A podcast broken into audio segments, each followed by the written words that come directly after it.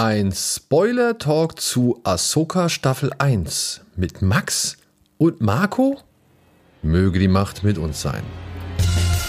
Bada Binge. Der Serienpodcast.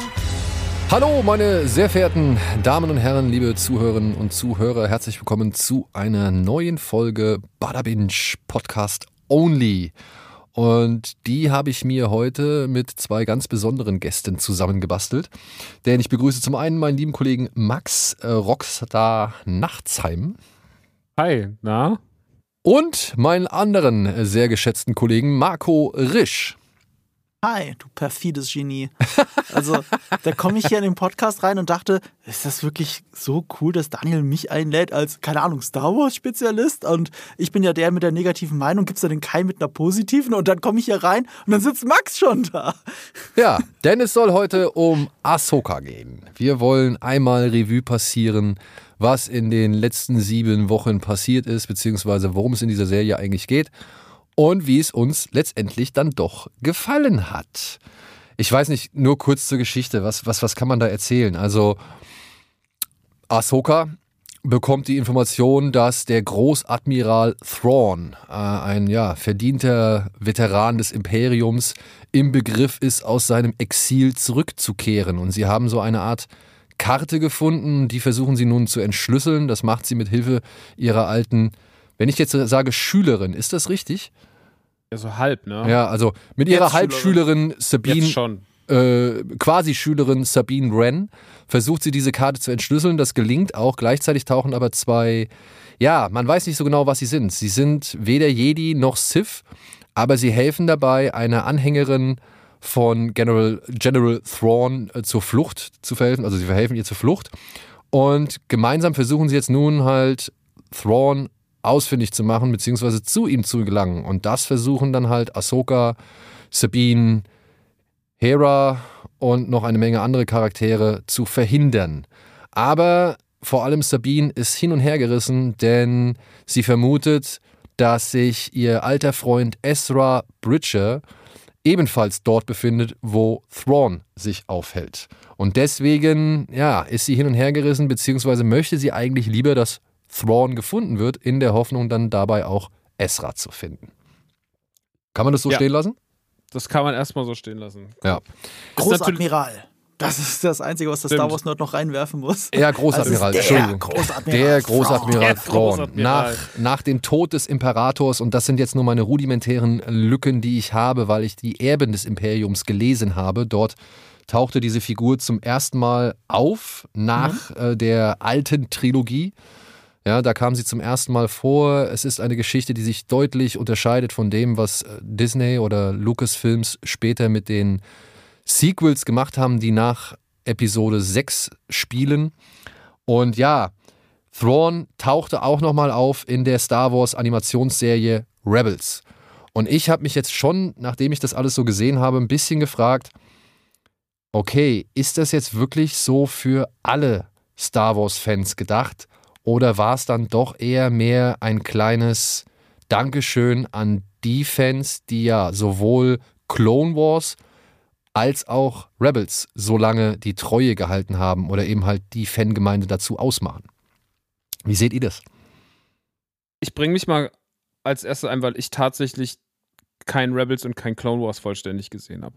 Und mir quasi einfach nur so eine, ne, ich habe mich natürlich mit Zusammenfassungen beschäftigt, aber ich hatte einfach nicht die Zeit, mir jetzt nochmal diese kompletten vier Staffeln, Staffeln Rebels und diese acht oder wie viele Staffeln es sind von Clone Wars reinzuballern. Ähm, das, dafür hat die Zeit nicht gereicht. Und ich habe den Zugang zur Serie und zu den Charakteren sehr schnell bekommen. Aber ich glaube, man ist da auch vielleicht ein bisschen verkopft, weil wie oft werden also in jeden Film und jede Serie, die wir reingeworfen werden, sind ja erstmal Figuren, die uns nichts sagen äh, wenn wir was Neues anfangen. Und das ist ja hier nichts anderes dann so. Natürlich hat man schöneres Vorwissen, man versteht noch mehr, man versteht noch mehr Referenzen. Also ich meine, die Serie ist ja von oben bis unten vollgepackt mit Easter Eggs, die man die einem nicht so in die Fresse gehauen werden, was ich gut finde, aber wenn man sie sehen will, dann sieht man sie. Mhm. Und da gibt es natürlich, wenn man dann irgendwie später noch in die großen Analysen geht, bei Screen Crush oder whatever, ne, TikTok und sowas ist ja auch da voll damit, mit äh, da ist noch was versteckt und da noch eine Haarspange und da dies und da das. ähm, das ist ja schon auch cool so, also dass man diese Details beachtet und dass man darauf Wert legt, aber ich finde, dass die Serie für mich, als jemand, der jetzt kein Rebels und Clone Wars Nerd ist, der die trotzdem sehr, sehr gefühlt hat und der damit auch, ähm, der sehr schnell mit allen Figuren bonden konnte, weil ich finde, dass sie den, dass sie sehr schnell einen guten Einstieg gefunden haben, die Figuren an mich ranzutragen, auch wenn ich jetzt nicht äh, Rebels Nerd to the fullest bin. Aber Gut, du hast gesagt, du hast es nicht so verfolgt, aber war dir denn Großadmiral Thrawn, war dir das ein Begriff? Also beziehungsweise ja, gut, das ist ja so, das ist ja für unter Star Wars Fans trotzdem so der Bösewicht. Ich meine, die Thrawn Trilogie gilt immer noch für viele Star Wars Fans als, als das beste beste Buchtrilogie so, die ja dann aus dem Kanon rausgeflogen ist und dann waren auch alle irgendwie schwer enttäuscht und dann hat man es jetzt quasi wieder durch Rebels so ein bisschen etabliert und auch da wird er ja schon, wurde er gefeiert so, also war ja auch schon verkörpert dann von, von Lars Mickelson und äh, das haben ja die Leute auch schon geil gefunden und er gilt ja eh als so ein krasser Mythos und als so eine krasse Figur schon, also seit, ich meine, als ich klein war, gab es ja schon Comics und so, ne? Und, mhm. und, wie gesagt, die Bücher, also das ist ja schon so eine, der Mythos Thrawn ist bei Star Wars, also ich glaube, es war auch ganz wichtig, diesen Mythos wieder äh, auftauchen zu lassen und das hat man halt dann erstmal durch Rebels gemacht.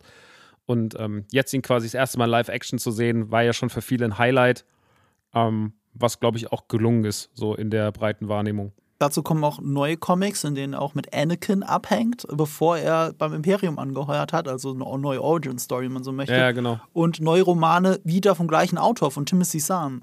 Der Ach, wirklich? eben, ja, ja, ähm, ähm, ich glaube, es sind sogar drei, zwei oder drei neue Bücher, mhm. äh, in denen er das nochmal aufgreifen kann. Oder wie Dave Filoni auch immer sagt, Legends heißt ja nicht, dass es weg ist. ne? Legends ist auch ein gut gewählter Begriff. Ja, wie. Legenden, wie ein Mythos, der im Hintergrund immer noch schwebt und was hätte sein können oder vielleicht mhm. war oder nicht, weil wir wissen es nicht, weil es Galaxy Far Far Away ne, vor langer Zeit und äh, deswegen war Thrawn nie ganz weg. Und äh, ja, insofern kennt man das. Und ich komme eigentlich aus einer ähnlichen Richtung wie Max. Ich habe auch nicht alles gesehen. Bei Clone Wars habe ich mich äh, strikt an die Kotaku-Watchlist gehalten, die es da draußen gibt. Also auf der Website Kotaku gibt es eine sehr schöne Watchliste, wie man mhm. die Clone Wars-Folgen, alle relevanten und die besten Clone Wars-Folgen gucken kann, um mhm. nicht alles sehen zu müssen. Und ich sage mhm. jetzt zu müssen, weil dieses Stigmata, das Clone Wars immer hatte, dass es eine Kinderserie ist, kommt ja nicht von ungefähr, weil irgendwo war es das ja mal. Ja, Aber ja das hat sich durch die Qualität und durch die Stories hat sich das natürlich total verselbstständigt, äh, aber auch also chronologisch nicht in der sinnvollen Reihenfolge ausgestrahlt, weil es immer noch fürs Fernsehen war. Und da strahlt man aus, wie die Animationsfolgen fertig werden. Und die Kotaku-Liste ordnet das auch noch chronologisch sinnvoll. Es macht wirklich Sinn, kann ich jedem empfehlen, das so zu gucken. Das ist ein viel besseres Seherlebnis, wie man heute so eine Serie rausbringen würde. Wie viele Folgen sind, weil, hast du äh, knapp im Kopf, wie viele Folgen das sind? Weil ich kenne diese Liste von, von der offiziellen, also ich kenne eine chronologische chronologische Liste von der offiziellen Star Wars-Seite. Das ist, äh, glaube ich, nur chronologisch geordnet, ne? Genau, aber das sind, das sind aber auch nur 133. Das sind nicht alle. Da haben sie halt auch wirklich welche so, weggelassen. Echt? Und du fängst, glaube ich, auch mit einer Folge aus der zweiten oder dritten Staffel an, bevor du dann überhaupt auf die, bevor, mhm. also du hast so zwei, drei Folgen geguckt, bevor du überhaupt die erste Folge guckst aus der ersten ich mein, Staffel. Ich meinte, Kotaku hat auch mit der dritten angefangen. Ja, ja, dann ist das wahrscheinlich die identische Liste. Äh, nee, identisch wird es nicht sein. Ich glaube, es ist eine eigene. Ich, ich glaube nicht, dass es 100 Folgen waren. Ich glaube, es waren weniger, okay. aber ich habe es halt nicht gezählt. Deswegen kann ich ja nicht sagen. Ich, Kotaku hat das clevererweise auch über mehrere Webseiten verteilt. Also muss man Seite 1, 2, 3 so durchblättern, glaube ich. Zumindest so war es. Und äh, ähm, deswegen kann ich ja das jetzt gar nicht so genau sagen. Und da, da werden sich bestimmt die Gemüter streiten, was reingehört und was nicht, was ja. eine Füllerfolge ist und was nicht. Aber ja. das ist eine schöne Liste, um es zu gucken. Mhm. Und ähm, bei Rebels habe ich ein paar Schlüssel Schlüsselfolgen gesehen, aber bei weitem nicht alles. Ganz im Gegenteil. Also da war ich ein bisschen hinten dran. Äh, am Ende auch absichtlich, weil ich mir gedacht habe, okay, so kurz vor der Serie holst du jetzt nicht Rebels nach. Jetzt musst du die Serie auch mal sehen, wie man sie genießen könnte, wenn man noch kein Vorwissen hat. Ja. Und unabhängig davon, dass ich die Storylines zwar schon kannte, braucht man das ja auch nicht, weil Ahsoka erklärt ja sowieso alles in den ersten zwei Folgen. Äh, da ist sehr viel Exposition-Dumping, ob es jetzt nötig ist oder nicht, sei mal dahingestellt, aber es wird ja alles erklärt. Ich finde, das ist eher eine Serie, die auf dem Mandoverse aufbaut. Also wichtiger ist die Ahsoka-Folge und Mando Staffel 2. Das führt dir sehr viel mehr. Das ist eigentlich der Prolog dieser ganzen Serie. Absolut. Sie haben ja sogar eine Liste rausgegeben von neun Episoden aus verschiedenen Serien, die man gucken sollte bevor man Ahsoka schaut. Und das Witzige ist, obwohl Dave Filoni ja sagt, das ist sowas wie Rebels Season 5, in Anführungsstrichen, es ist nur eine einzige Rebels-Folge, glaube ich, auf der Liste. Es gibt nur eine einzige Rebels-Folge, die dir empfohlen wird zu gucken, bevor du die Serie guckst. Also insofern ist es nicht notwendig, auch wenn natürlich die Charaktere dadurch gewinnen werden. Aber haltet ihr das für eine clevere Vorgehensweise? Also ich meine, ich finde halt, der, was Marco jetzt als Exposition Dump bezeichnet hat, fand ich gar nicht so schlimm diesmal. Ich muss eigentlich sagen, ich fand es eigentlich für Leute, die weniger eingeweiht sind in das ganze Ding, die jetzt einfach denken, okay, da ist eine neue Star Wars-Serie, gucken wir mal rein, fand ich, setzen die eigentlich schon eine Menge voraus. So.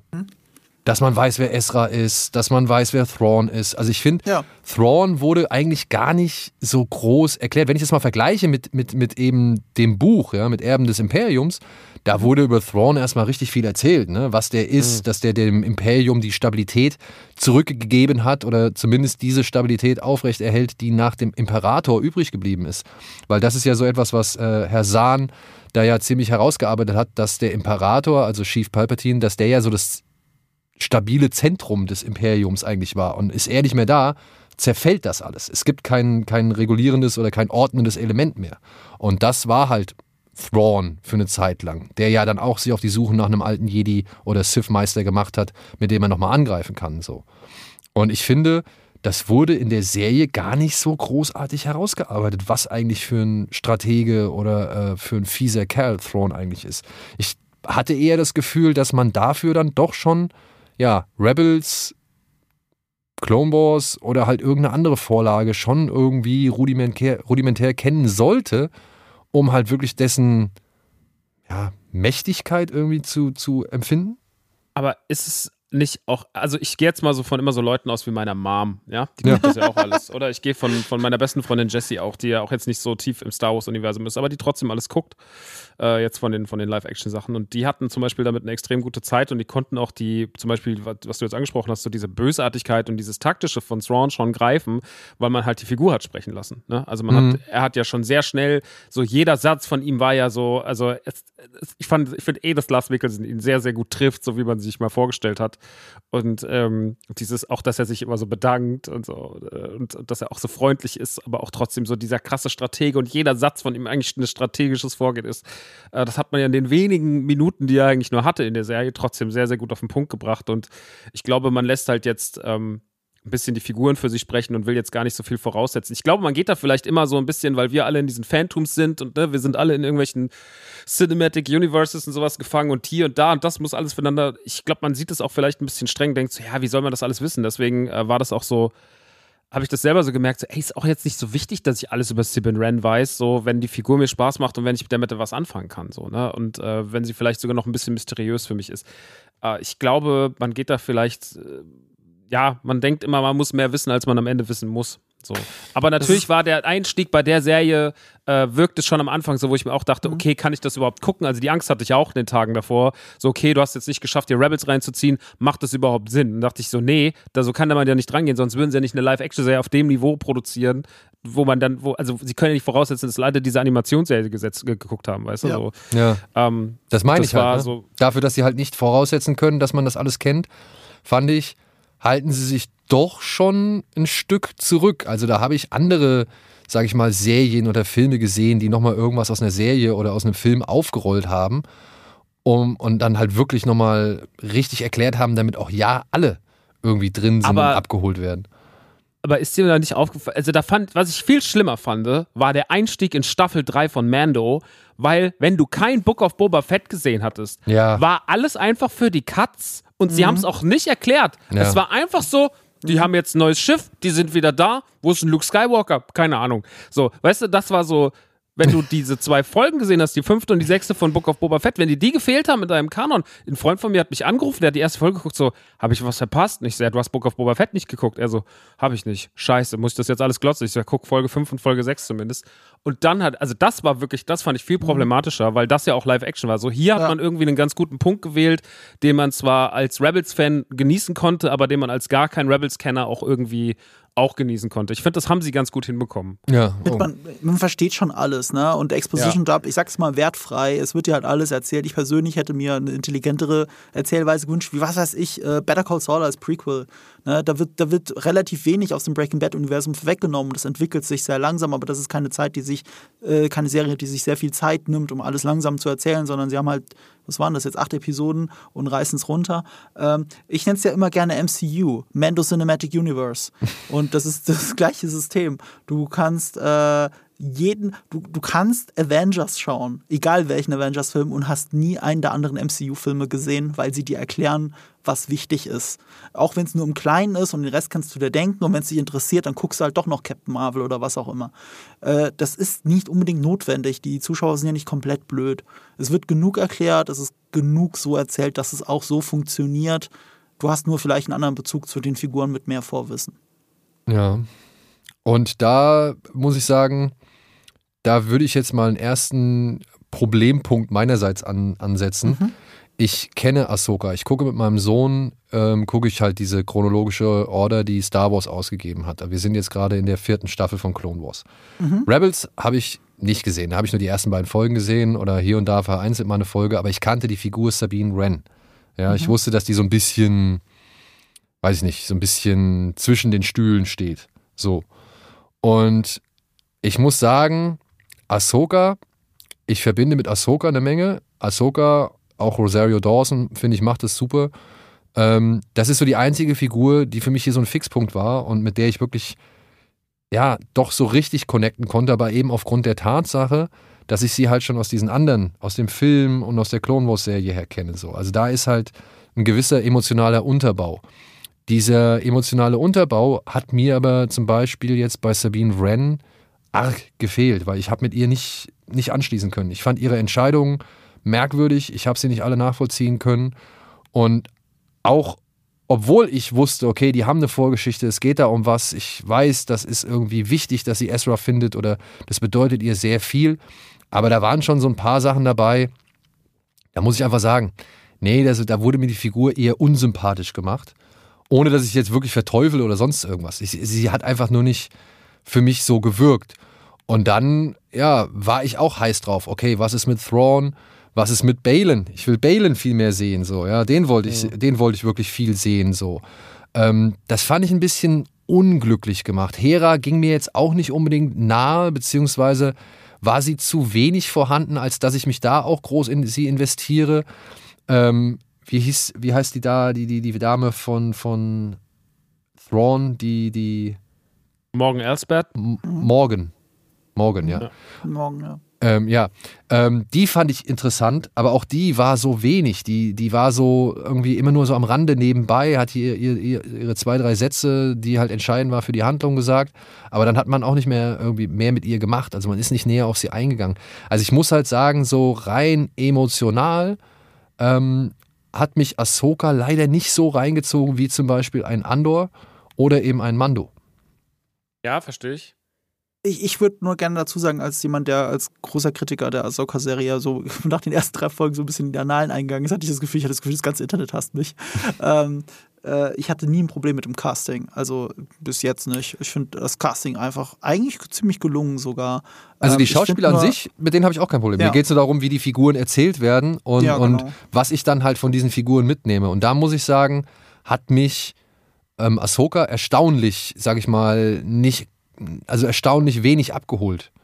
Aber nicht unbedingt so, dass ich jetzt sage, oh, ich fand das voll scheiße oder ich fand das, das hat mich richtig alles kalt gelassen oder es ist mir alles egal. Nein, ist es nicht, weil ich will ja sehen, was mit Thrawn passiert. Ich will ja sehen, was Balin irgendwie auf dem Zettel hat. Ich will ja sehen, ähm, naja, wie Ahsoka jetzt mit all dem klarkommt, was sie jetzt auch im Laufe dieser Staffel, sage ich mal, ähm, erfahren hat oder mitgenommen hat, so, ja. Aber mir ist halt schon aufgefallen, dass ich nicht ganz so tief drin bin auf der emotionalen Ebene. Ich bin mehr auf einer anderen Ebene drin. Ja, ich, mhm. ich weiß, was du meinst und ich finde, das ist so einer meiner großen Kritikpunkte gewesen. Das ist, es hat so was Soapiges und man, es ist schwer mit dem Finger drauf zu zeigen, woran liegt's. Und ich glaube, wenn man wirklich so auf die Form schaut, dann hat das viel damit zu tun, dass die Handlung im Wesentlichen immer so vorangeht, dass zwei Figuren in unterschiedlichen Konstellationen in einem Raum zusammen miteinander reden. Zwei reden miteinander, dann geht die eine Person weg, geht in einen anderen Raum zu einer anderen Person und redet mit der. Und dann haben wir einen Sprung zum anderen Planeten, zu einer anderen Personenkonstellation, reden wieder zwei Leute miteinander. Die eine Person geht raus und redet wieder mit einer anderen Person. Und das hat so was Soapiges, als würdest du immer in dem gleichen Studioset nur die Kameras leicht anders hinstellen und die Leute miteinander reden lassen und nur über Dialog erzählen. Und ich glaube, das ist einer der Gründe, warum ich die Figuren so ein bisschen verlieren, weil sie wenig zum Atmen kriegen. Es gibt ganz wenige Momente, in denen sie nicht reden. Das das sind auch oft die stärkeren Momente. Zum Beispiel bei Balin ist, glaube ich, eine der grundsätzlich beliebtesten Figuren. Ich würde sagen, es ist meine Lieblingsfigur mhm. ähm, äh, in, dieser, in dieser Serie, in diesen acht Folgen zumindest. Und das liegt unter anderem daran, weil er halt so ein bisschen für sich ist, so ein bisschen mysteriöser, so ein bisschen Monologe hält, sage ich mal, weniger im Dialog ist und ganz am Ende auch einfach nur da steht und in die Ferne schaut. Und dann kann man alles Mögliche in Ray Stevensons Augen ablesen und fragt sich, was das bedeutet. Was hat das eigentlich bedeutet, was er gerade gesagt hat? Dann bin ich, bin ich auf einmal wirklich damit beschäftigt, mich mit der Figur auseinanderzusetzen und zu rätseln, statt dass die Figuren es sich gegenseitig erzählen, was sie denken und glauben. Und ich glaube, das ist ein Grund, warum ich dann so ein bisschen in tiefer involviert bin in dieser Figur als bei den anderen. Ja, da ist seine Schülerin, ist da auch ein bisschen spannender, weil die ja kaum was zu erzählen hat. Ne? Also die, die, die hat ja nicht so wirklich viel Einsatz oder sie redet ja nicht so viel oder hat nicht so viel Redeanteil wie andere Figuren. Mhm. Und bei der, ja, da habe ich noch so eine, so eine gewisse Rätselhaftigkeit, wegen der ich mich freue, irgendwie ein bisschen mehr über sie zu erfahren oder gucken, was jetzt ihr so, ihr Plan ist, ihr Weg ist so, ja. Falls es noch einen Weg für sie gibt, keine Ahnung, kann ja auch sein, dass sie auf diesem Planeten, auf dem sie halt letztendlich landen, ich weiß den Namen leider nicht, ähm, dass sie, dass sie da halt die Figur abschließen, so, was ich nicht hoffe. Was ich wirklich nicht nee, hoffe. Nee, das glaube ich nicht. Also sind ja auf Peridia und ich glaube, dass die Peridia, ganzen Geschichten, ja. äh, dass die ganzen Geschichten noch alle weitergetragen werden. Ich bin mal gespannt, wie sie es mit Ray Stevenson machen. Das ist natürlich alles irgendwie sehr tragisch jetzt. Ja. Weil er wirklich halt die spannendste Figur der Serie ist. Ne? Also mhm. er ist halt auch, weil man halt auch irgendwie, er hat ja auch ganz viele Momente gehabt, wo er so ein bisschen, also wo auch einmal so sagt, so, ähm, dass es bedauerlich wäre, wenn jetzt, wenn man Ahsoka irgendwie äh, töten würde oder sowas, weil er irgendwie so ihre, weil er sie ja trotzdem auch so anerkennt und mhm. man merkt so seinen, seinen Hang zur Lightseite ist ja noch immer so da und es ist mhm. ja auch wahrscheinlich schon symbolisch, dass er am Ende in der Hand auf der Mitte steht so und nicht jetzt auf einer ganz gewissen Seite. Ja. Ähm, und auch da, wo er hinschaut und so. Ich, ich, ich bin sehr gespannt, wo sie mit, mit der Figur Balance Skull hingehen. Ähm, ich fand seit langer Zeit mal wieder einen richtig interessanten Bösewicht, der nicht so mhm. einseitig erzählt ja, ja, wird. Und genau. Shin Hati an seiner Seite oder auch generell diese ganze Konstellation. Sie, also sie trägt ja eh so eine ganz krasse Unsicherheit mit sich. So, sie ist zwar super, am Anfang denkt man, sie ist einfach evil, aber man merkt ja immer, wie sie die ganze Serie über unsicherer wird. Und am Ende auch dann so, wenn er zu ihr sagt, naja, wir haben halt unterschiedliche Vorstellungen so und äh, sie dann quasi jetzt am Ende bei dieser Banditenbande steht und dann das Schwert hebt, so. Ähm, das ist ja, also da ja, wird man ja gar nicht schlau draus, was mit ihr eigentlich passiert, so, weil sie ja auch einfach zerrissen ist und auch dieser Blick, den sie, äh, Ahsoka sieht ja auch anscheinend irgendwas in ihr, sonst würde sie ja nicht in Folge 7 sagen, so komm her und sie rennt ja dann weg, so panisch. Mhm. Ähm, also das ist ja nicht alles irgendwie so, wir haben mal Bösewichte bekommen, die nicht einfach nur böse waren. Ich finde, das war irgendwie so das Interessanteste, glaube ich, so auf dieser ganzen Dark Side dieses Mal bei Star Wars. Ähm, mhm dass wir einfach ähm, auch, auch Thrawn ist ja trotzdem am Ende des Tages nicht einfach nur evil, sondern der ist halt einfach, ähm, ja, der, der ist halt Taktiker. So, und der geht den Weg, den, den er gehen muss, der für ihn am schlausten wirkt. So, deswegen ja, hat er schon, und das zeigt ja auch seine Vergangenheit. Er war mit Anakin, aber er war auch mit Vader, so, weißt du, so, also er war mit beiden Varianten, beiden Extremen dieses, dieser Figur war er schon konfrontiert und hat schon mit denen irgendwie gearbeitet. Und das zeigt ja auch so, ähm, der Typ ist Opportunist, der geht da lang, wo es für ihn am besten passt, so. Da würde ich jetzt insofern nur widersprechen, äh, ja, die dunkle Seite ist diesmal nicht einfach nur die böse Seite. Also die dunkle Seite ist vielleicht nicht mal die dunkle Seite. Ja. Ähm, das wird so schön in diesem grauen Jedi-Bereich gelassen, der witzigerweise mhm. hier gefeiert wird, aber bei all die, die das Jedi hassen, sich bei Luke fragen, wie kann das sein? Ja, ja. aber das ist ja eigentlich eine Variante von Luke Skywalker aus The Last Jedi, der da rumläuft, auch vom Kostüm her. Ja, voll. Äh, das sei mal dahingestellt. Äh, ich würde äh, Thrawn, so wie du es gerade dargestellt hast, hast du natürlich recht. Aber wenn ich Thrawn nur in der Serie Serie betrachte, ist er natürlich einfach nur evil. Also mehr weiß, ich weiß halt nicht warum. Also er wusste, ich weiß nicht, was er genau will, aber er macht nur böse Dinge. Also er macht böse Dinge und er wird, wird ja. ja. auch vermutlich der sein, der dann quasi die First Order einleitet. Irgendwann so. Also er, ja, wird, ja, genau. er wird ja den Nährboden legen dafür, dass die First Order entstehen kann. Ja. Und der ähm, seine Macht an so einen Hampelmann wie Hux abgeben muss. Stimmt, auch, auch kompletter Wahnsinn. Naja. Lass uns das bitte nicht vorwegnehmen. Lass uns das kurz genießen, hey, das, was wir also, haben. Ne, wir wissen ja nicht, wie lange die Herrschaft Thrawns anhalten wird. Ja, ich meine, die Gerüchte mhm. sagen ja, oder die, die, die Pläne sagen ja, es soll einen Film von Filoni geben, der eben ja. dieses ganze Universum zusammenführt. Wir sind ja so gesehen auch mitten in der ganzen, also wir sind ja mittendrin in all diesen Staffeln, die bislang erschienen sind, außer Andor jetzt, sag ich mal. Ähm, und deswegen, also wer weiß, wie da der zeitliche Ablauf sein wird. Vielleicht ja, regiert jetzt Hux zehn Jahre, aber dann bleiben, glaube ich, immer noch zehn Jahre, in der sich halt dieses, diese erste Ordnung finden und neu orientieren kann. Ne? Also wir sind jetzt, glaube ich, fünf Jahre nach Episode 6, wenn ich es richtig verstanden habe. Zumindest ist der fließende Übergang ja vorbereitet, weil der Vater von Hux, den haben wir ja in Mendo Staffel 3 Stimmt, den gesehen. Stimmt. Mando Staffel 3 gesehen am Ja. Ende. Der wird ja eigentlich von seinem Sohn umgebracht. Äh, also Auch wenn ich es richtig weiß. Ja, also in den Comics ist es so, dass der Sohn und äh, Captain Phasma zusammen konspiriert haben, um äh, Hux zu stürzen. So war es doch, ne? Weißt du das, Max? Du weißt bestimmt besser als nicht mehr. Nee, weiß So in der Richtung ist es. Äh, finde ich, es ist in Comics passiert, deswegen kann ich das auch nicht auswendig. Aber äh, Comics so ist wahnsinnig Richtung. viel passiert, was Ja. irgendwie so Kanon. Ja, Gott, krass. Hab ich, aber da habe ich, hab ich nicht alles gelesen. Ja. Naja, Hin und wieder, aber Max, jetzt nochmal, äh, dann äh, dich nochmal speziell angesprochen. Was waren denn für dich so die, die stärksten emotionalen Momente oder was waren denn so emotionale Highlights, wo du sagst, genau das ist das, was ich als, also was, was meine Star Wars Seele berührt? Weil, das sage ich jetzt bewusst so, denn ich glaube, es hängt viel, also die Wahrnehmung zu Ahsoka hängt viel davon ab, wann bist du geboren, wie hast du Star Wars kennengelernt, mit welchen Dingen bist du eingestiegen. Ich glaube, das ist eine sehr, das hat eine sehr entscheidende Rolle bei dieser ja, Serie. ja, toll. Das ist die, in welcher Star Wars-Generation bist du aufgewachsen, dass du das fühlen kannst? Genau, ne? So. genau. Ähm, ich bin ja, bin 84er Jahrgang. Ich war 99, als äh, Episode 1 lief, war ich viermal im Kino und äh, habe danach auch natürlich die, Sequ äh, die Prequels auch ähm, alle natürlich im Kino gesehen. Ich war bei Clone Wars dann ein bisschen raus, hab, ich meine, sonst hätte ich ja alles gesehen. Hab natürlich trotzdem irgendwie den emotionalen Bezug. Ähm, bei mir ist es so, ich fand, also es waren, ich fand, es, Ahsoka hatte den unaufgeregtesten Fanservice, den es da fast gab in letzter Zeit. Ähm, weil ich mochte zum Beispiel, ich mo also in dieser Folge 5, wenn sie quasi in die World Between the Worlds gehen, hätte ja alles passieren können.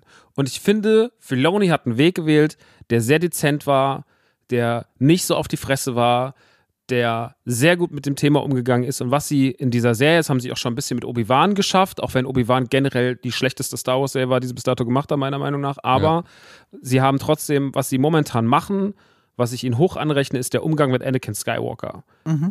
Hayden Ja. Christensen in seiner Rolle als Anakin Skywalker wird seit zwei Jahren immens aufgewertet. Das sage ich als jemand, der Anakin Skywalker oder die Rolle von Hayden Christensen früher ganz stark verteufelt hat.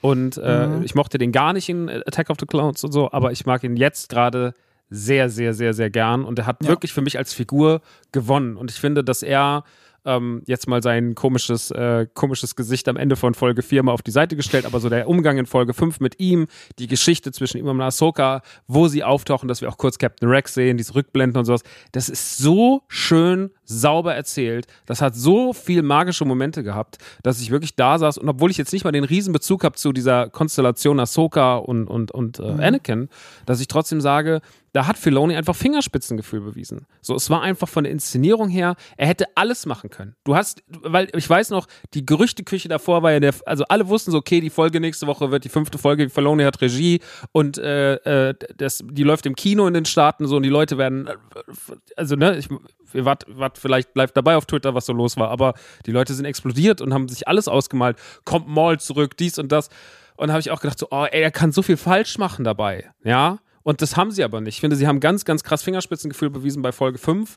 Und das war eine sehr, sehr schöne Folge mit einem Blick nach hinten. Und dann fand ich Folge 6 aber sogar noch einen Ticken besser, weil ich die Inszenierung, den Auftakt von Thrawn, war eines der besten Sachen, die ich bei Star Wars je. Ich fand, das war so, da hat alles gestimmt die, die, die Bilder, diese kaputten Sturmtruppler mit diesen kaputten, abgefuckten Rüstungen, wie sich Captain Enoch umdreht. Man sieht diese komplett spooky Maske, so der, die Mucke, dieses ganze, diese, diese Chöre, die diesen, die Thrawn rufen.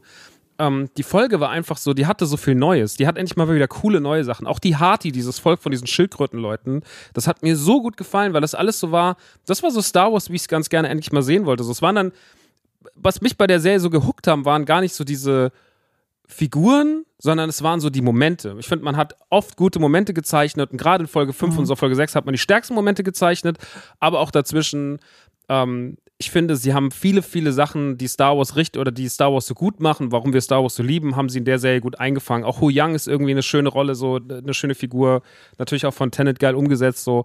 Ähm, und ich finde, da haben sie einfach äh, sehr, sehr oft, ich finde, Ahsoka hatte ein gutes Fingerspitzengefühl für die gesamte Konstellation. Und dieses Fingerspitzengefühl hat mir zum Beispiel bei Mando Staffel 3 manchmal gefehlt, weil Mando Staffel 3 hat sich für mich am Ende, auch wenn ich die Staffel natürlich mochte und wenn da Sachen drin waren, die cool waren, aber die Staffel hat sich für mich überhaupt nicht rund angefühlt. So, nee. Es war viel mhm. zu viel und es war schnell. so, wir sind da und da und dann auch so diese sehr klamaukige Folge. Natürlich, ich bin ein riesen Jack Black-Fan, so ich werde mich nicht darüber beschweren, dass Jack Black bei Star Wars mitspielt, aber so, wenn ich drauf gucke, ist das einfach, die Folge war einfach ein einziger Comic Relief. Das war so, ja, wie soll ich das denn ernsthaft einordnen? So, das ist, wenn ich dazwischen aber diese ernste Storyline und diese Mandalorianer habe, das wirkt wie so ein bunter Fleck, der gar nicht reinpasst und so. Und das hat sich nicht rund angefühlt.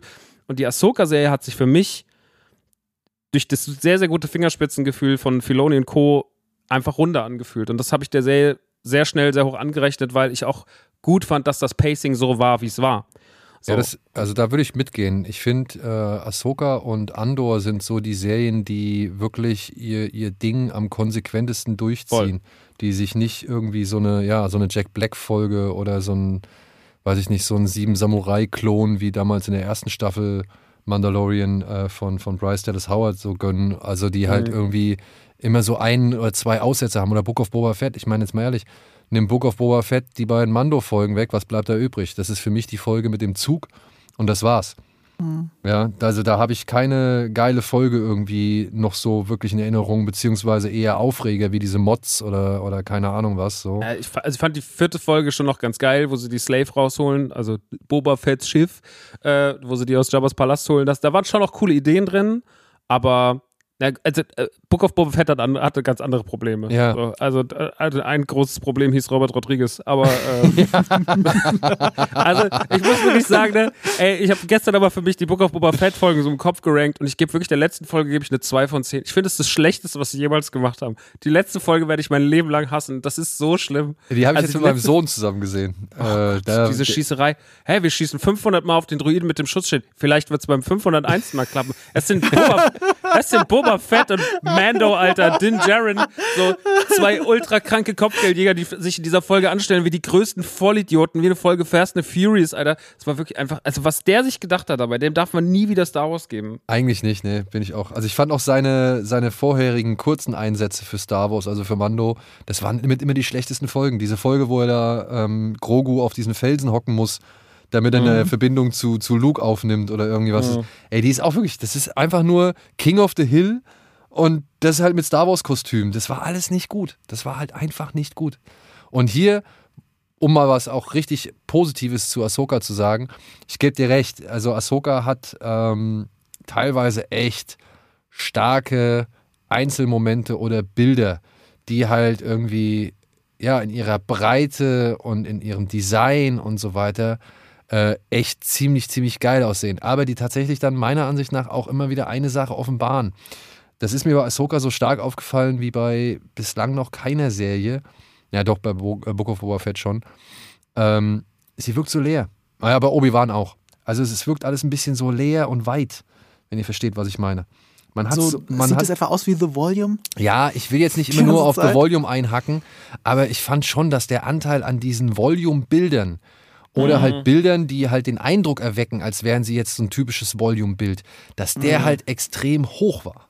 Ja. Und dadurch hat diese, ey, nichts, wirklich, ne? Ich gehe mit dir mit, Max. Ich hatte Gänsehaut, als dieses dröhnende, ja, dieser dröhnende Score da kommt, wenn die Kamera diesen Turm hochschwingt und dann siehst du hinter diesem Turm kommt plötzlich der, ja, eher ramponierte Sternzerstörer äh, mhm. von Thrawn an, so, mhm, ja. Und, das ist cool, ja. Ich meine, wirklich, ich krieg hier, ich, ich, weiß nicht, ob ihr seht, aber ich krieg Gänsehaut, wenn ich daran denke, so, ja. Mhm. Also ja. ich finde, das waren genauso oder auch, fand ich schon in Folge, ich glaube, das war Folge drei oder zwei. Da steht Ahsoka, kämpft gegen diesen Druiden, den sie später im Wald fertig macht. Ähm, den, äh. Ja, genau. Mhm. Äh, mit dem steht sie da schon an dieser Werft, an, diesem, an dieser Werftanlage. Er ist auf der mhm. einen Seite des Bildes, sie ist auf der anderen Seite und dann rennen sie so aufeinander zu. Das fand ich schon geil, wo ich gedacht habe, ja cool, ey, das sind jetzt mal Der Marok-Kampf war richtig geil in dieser, in dieser, in diesem Schrottplatz. Ja, oh, das sind jetzt mal so diese, diese Samurai-Ästhetiken, die ich ja mhm. gerne sehe, die äh, Star Wars Visions ja schon ziemlich, sag ich mal, ausgespielt hat, die aber jetzt mal in so einer Realserie wirklich zum Tragen kommen. Also da hat mich dann auch die, die Inszenierung, also die hat mich da deutlich mehr gekriegt als eben das, was erzählt worden ist. Mhm. Ja, ich, ich, ich, ich gehe da nicht ganz mit. Also äh, beim, ich bin bei vielem, was Max gesagt hat, absolut seiner Meinung, gerade was die Redemption von Hayden Christensen angeht und äh, wie viele so liebevoll aus einer Fanbrille gemeinte Momente ähm, auch das Herz so ein bisschen berühren. Da kann man über alles Mögliche meckern, was ist scheißegal, weil es berührt so ein bisschen das Fanherz. Das ist einfach schön. Ähm, aber für mich wirkt das schon alles so ein bisschen leer, dieses zu sehr Verlassen auf äh, The Volume. Und dadurch wirkt alles ein bisschen statisch. Man hat immer das Gefühl, auch bei dem Kampf, den ihr gerade erwähnt habt, ich habe immer das Gefühl, ich, ich sehe halt zwei Leuten von der Kulisse zu. Und das ist halt so ein bisschen schade, weil Volume ja auch ein bisschen die Antithese dazu war. Miterfunden The Volume hat ja Craig Fraser, einer mhm. der besten Kameramänner der Gegenwart, der ihm auch Dune macht oder The Batman macht. Und er selber sagt, und er hat nur die Mando äh, erste Staffel gedreht mit The Volume und dreht aber immer noch mit The Volume, auch eben The Batman. Aber er selber sagt ja, du darfst The Volume nicht bei allen Lichtverhältnissen einsetzen, wenn du willst, dass es funktioniert. Mhm. Und die ganzen Star Wars-Serien, inklusive, glaube ich, Mando ab Staffel 2, benutzen es aber bei allen Lichtverhältnissen, die ihnen einfallen. Natürlich ist das, ist das äh, convenient und gibt uns dann auch Bilder, die wir sonst vielleicht in einer TV-Serie gar nicht kriegen würden. Aber ich muss ja jetzt auch den Vergleich einfach zu Endor anstellen, was ja ein Jahr vorher passiert ist. Und die haben eben ohne Greenscreen, also ohne Greenscreen Studio und ohne Volume Studio haben sie ja gedreht. Und, äh, und das ist halt so vom Feeling so eine komplett andere Serie. Ich weiß, der Vergleich ist auch ein bisschen unfair. Ahsoka kommt halt mehr aus der Clone Wars und Rebels Richtung, deswegen willst du ja auch ein bisschen diesen Erzählton beibehalten. Mhm. Und Endor ist halt, was passieren würde, wenn HBO Star Wars Serien machen würde. So, ja. das ist halt der große Unterschied. Deswegen ist der Vergleich so fucking unfair. Und ich würde ihn so ungern anstreben, wenn wir nicht Handlungsstränge hätten, die wie Endor wirken sollen. Also in dem Moment, äh, wo im Senat verhandelt wird, wie man vorgehen will, gehen will oder eben nicht vorgehen will gegen Thrawn, hast du halt so Endor-Vibes. Und wenn du das dann dramaturgisch damit auflöst, dass schnell C3PO reinwackelt ja, und damit ein ganzer Handlungsstrang erledigt ist. Ähm, Gerade äh, also Deus Ex C, äh, C3PO. Ja und dann, dann ist alles vorbei. Das ist so, da komme ich mir so ein bisschen verarscht vor. Äh, das sind so Sachen, die mich halt immer wieder rausbringen aus all dem Schönen, was Ahsoka auch hat. Ich werde immer wieder so dabei erwischt, okay, das ist jetzt sehr plot-convenient und hier stehen halt auch nur Leute rumreden, aber eigentlich ist es für die Katz, äh, weil es ja eh aufgelöst wird, indem Druido schnell irgendwas sagt. Es wird durch Exposition-Dumping wird eine Handlungsstrang erledigt. Und das ist halt so was super Soapiges, was ich echt, echt, echt, echt schade finde, angesichts der Charaktere und all des Potenzials. Also nehmen wir Thrawn, um jetzt einen kleinen Exkurs zu machen, um ein großes Beispiel zu nehmen. Wir haben ja schon gesagt, Balen sind wir uns alle einig. Der ist spannend. Ist, ist glaube ich, auch der beliebteste draußen. Jetzt hast du Thrawn. Thrawn ist die Figur, die, die, die Bösewichtsfigur aus dem gesamten Star Wars-Universum seit 1977, nach dem Imperator und vor allem nach Darth Vader. Und dann kommt schon Thrawn. Aber wird er diesem Bild wirklich gerecht? Weil wenn ich nur diese Serie nehme, ist das ein absoluter Vollhonk. Also Lars Mickelson, ich liebe seine Präsenz, ich liebe es auch, wie er aussieht, ich liebe die Art, wie er redet, ich liebe auch die Musik, der Moment, wie er introduced wird und die Kamera nur an seinen Beinen so, so entlang fährt. Ausnahmsweise sich nicht alles wie ein Studio anfühlt, weil die Kamera mal in der Fahrt, in der Bewegung ist. Und dann trifft er die ganze Zeit dumme Entscheidungen. Ich sitze einfach nur da und denke, warum fliegst du nicht einfach los mit deinem fucking Raumschiff und dockst oben im Weltraum an, an diesen, an dieses, an den, den Hyperdrive, so wie wir es in Star Wars schon immer und immer wieder gesehen haben. Das machst du ja mit diesen Ringen. Du dockst im Weltraum an und fliegst weg. Nein, er lässt das Ding runterkommen und lässt den anderen, den Helden Zeit, dahin zu kommen. Ich meine, das passiert, damit die Serie passieren kann. Aber er handelt halt maximal dämlich und am Ende entscheidet, äh, entschuldigt er alles mit, ja, aber das war ja irgendwie Teil des Plans. Hauptsache, wir haben Zeit gewonnen. Ja, und er schafft es nicht, die, eine fucking Tür zu bewachen, durch die sie durch müssen. Stattdessen baut er drei Hindernisse auf, an denen sie vorbei müssen. Also äh, eine Reihe Night Trooper, dann die Death Trooper und dann noch Morgen als letzte Instanz. Er hätte auch einfach wegfliegen können. Dann hätte jemand sterben müssen von seinen Leuten. Aber das macht er nicht, weil er maximal dämlich ist. Und, und sowas passiert passiert halt da die ganze Zeit. Und für mich ist das eher entmystifizierend. Ich habe ja von Thrawn ein ganz anderes Bild im Hinterkopf. Meine Frage ist nur, der Grund, warum sie da in diesem Tempel andocken, ist doch der, wenn ich es richtig verstanden habe, dass sie irgendwas aufs Schiff laden wollen. Ja, und das war beendet am Anfang der letzten Folge. Das war beendet am Anfang der letzten Folge. Dann so, okay, jetzt müssen wir ja nur noch das, das Ding andocken. Okay. Das war Ich war wirklich, es gab keinen Grund, dort zu bleiben. Wir hätten nur 100 Meter in die Luft fliegen müssen, dann hätten sie schon nicht mehr erreicht. Es ist wirklich so, es ist, es ist unglaublich, wie plotkonveniert das geschrieben ist. Ich, ich wäre wirklich, ich hätte mir am liebsten den Kopf auf den Tisch aufgeschlagen. Ja, aber das sind so Dinge, die Max wahrscheinlich gar nicht irgendwie. Ey, vielleicht bin ich da auch einfach zu dumm für, aber das ist mir halt einfach, also das sehe ich halt so. Ey, so wurden doch schon immer Serien erzählt. So, wenn wir nach diesen logischen Standpunkten gehen, dann kann ich, dann gehe ich in jede Serie zurück, die ich in meinem Leben geliebt habe und finde irgendwo was, was richtig dumm war, weil man gesagt hat, nein, wir wollen jetzt diesen Film oder wir wollen diese Szene. Deswegen, ich bewerte, also ich kann das verstehen, wenn man das so bewertet, aber mir persönlich, wenn ich die Dinge so bewerten würde, hätte ich, glaube ich, an 50, 70 Prozent der Sachen weniger Spaß. So, und ich äh, lasse mich dann in diese, ich bin da halt dann so diese kindliche Naivität bringe ich damit und sag so, ich lasse mich da reinziehen und ja. gucke mir das so an und finde das und finde das alles so erstmal richtig. Das ist natürlich, dass da unlogische Sachen dabei sind, das weiß ich so, aber Gut, also, ne, dafür ist es Star Wars. Mir geht es auch gar nicht so sehr um die Logik, weißt du, mir geht es darum, dass diese Figur Thrawn, ja. was sie bedeutet, so entmystifiziert wird. Weil wenn ich jetzt auch, ich muss jetzt wieder Aber mit Ender vergleichen. Entmyst entmystifiziert jetzt ein bisschen krass, weil wir, der Typ ist jetzt am Anfang ja. seiner, seiner, seiner Live-Action-Karriere und der wird, glaube ich, noch, also der wird noch viele, viele Momente haben, die krass sind.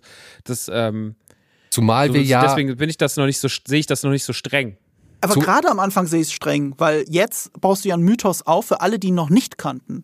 Und bisher haben sie niemanden gesehen, der irgendwas erreicht hat. Weißt du, was ich meine? Das Einzige, was erreicht hat, ist im Exil zu überleben. Was vielleicht auch schon was, weil in unserem Kopf passiert ja viel. Du hast ja recht, ne? Diese Ästhetik mit diesen Stormtroopern, die alles mit Gold gefixt haben, wie die Japaner, die Vasen. Das hat ja was. Das hat was von, ja, ja, hier voll. ist ein Überlebenswille. Das ist so ein bisschen Mythos, aber viel mehr ist es leider noch nicht. Und, und das ist so, das finde ich so, hier muss man ja den Mythos aufbauen. Hier muss man zeigen, was für ein genialer Stratege er ist. Aber mhm. jede Art von Falle, die er gelegt hat, hat halt nicht funktioniert. Und am Ende hat er doch die Helden zusammengeführt und vereint. Und, und dann entschuldigt er das mit, ja, aber wir haben Zeit gewonnen. Ja, was für eine Zeit habt ihr gewonnen? Ihr hättet doch mal hochfliegen können, dann hättet ihr die Zeit nicht gebraucht. Es ist wirklich so, ich, ich, ich, das, das ist, das ist, ähm, das, fand ich ein bisschen komisch. Und ich will das nicht so mit Logik entschuldigen, sondern eher mit Charakterzeichnung. Weil wenn ich Endor daneben halte, du hast ja eine recht ähnliche Figur, wenn ich so drüber nachdenke, bei Endor, mit der ISB-Offizierin. Mhm. Sie ist bei den Bösen. Und was ja Thrawn ausgemacht hat, Thrawn ist nicht böse, genau das, was du gesagt hast, sondern eine Art Opportunist. Jemand, mhm. der zu diesem System gehört und für dieses System arbeitet und in diesem System aufsteigen will. Mhm. Das alleine lässt ihn halt böse Dinge tun, macht ihn aber nicht so einen bösen Menschen oder, ich meine, genau das können wir eben diskutieren. Und das hast du bei dieser ISB-Offizierin. Ohne dass ich mich erinnern kann, dass sie etwas so Dummes gemacht hat, dass ich äh, ihre, Inko äh, ihre Kompetenz in Frage gestellt habe. Natürlich ist ihr am Ende alles um die Ohren geflogen, aber sie hat so keinen offensichtlichen Fehler gemacht. Weißt du, was ich mhm, meine? Mhm. Sie war immer den anderen eine Nase sogar noch voraus.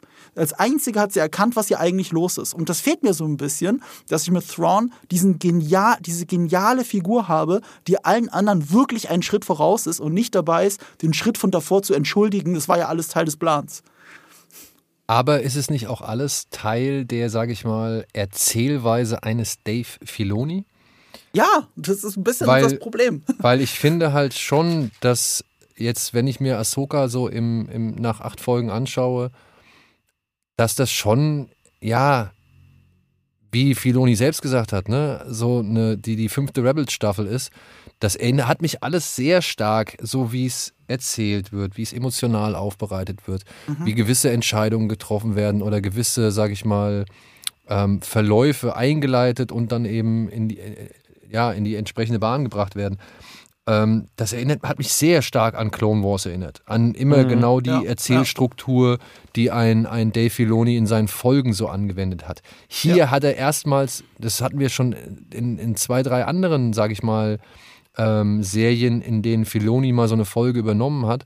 Man hat immer gemerkt, okay, hier hat er eigentlich die Story für eine 20, 25 Minuten Clone Wars Folge aber er hat dann immer noch die Zeit für eine richtige, glaub, weiß ich nicht, Disney Plus ja. Serie ja. oder so okay. übrig. Und die muss er halt irgendwie er füllen. Und das okay, gelingt ihm mal besser und mal Passiert. nicht so gut, ja. Und ähm, oder beziehungsweise kann er das mal füllen und manchmal lässt er halt einfach nur die Bilder wirken und die Eindrücke irgendwie stehen.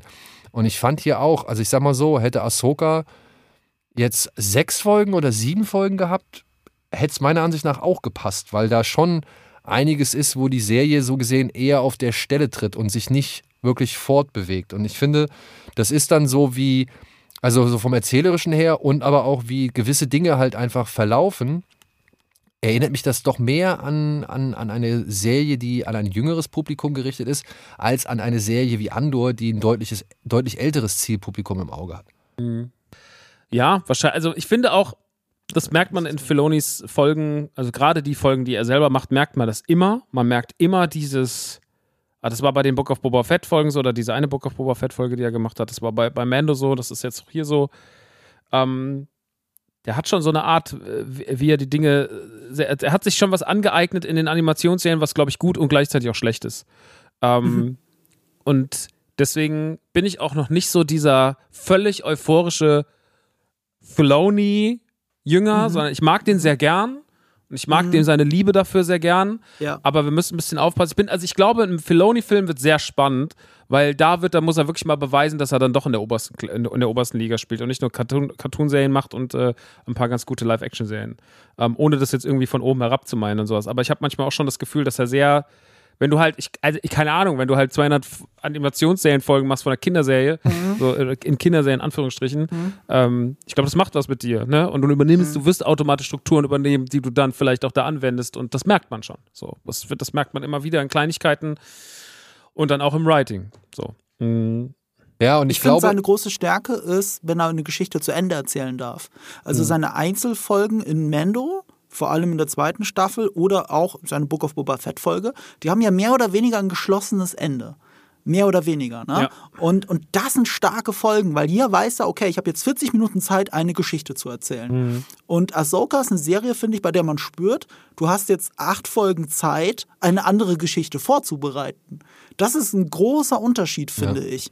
Ähm, und das merkt man an. Das ist so eine Mando Cinematic Universe-Sierung de, mhm. dieser, dieser Gesamtgeschichte. Und mehr oder weniger fällt ja Ahsoka auch ein bisschen, steht und fällt Ahsoka damit.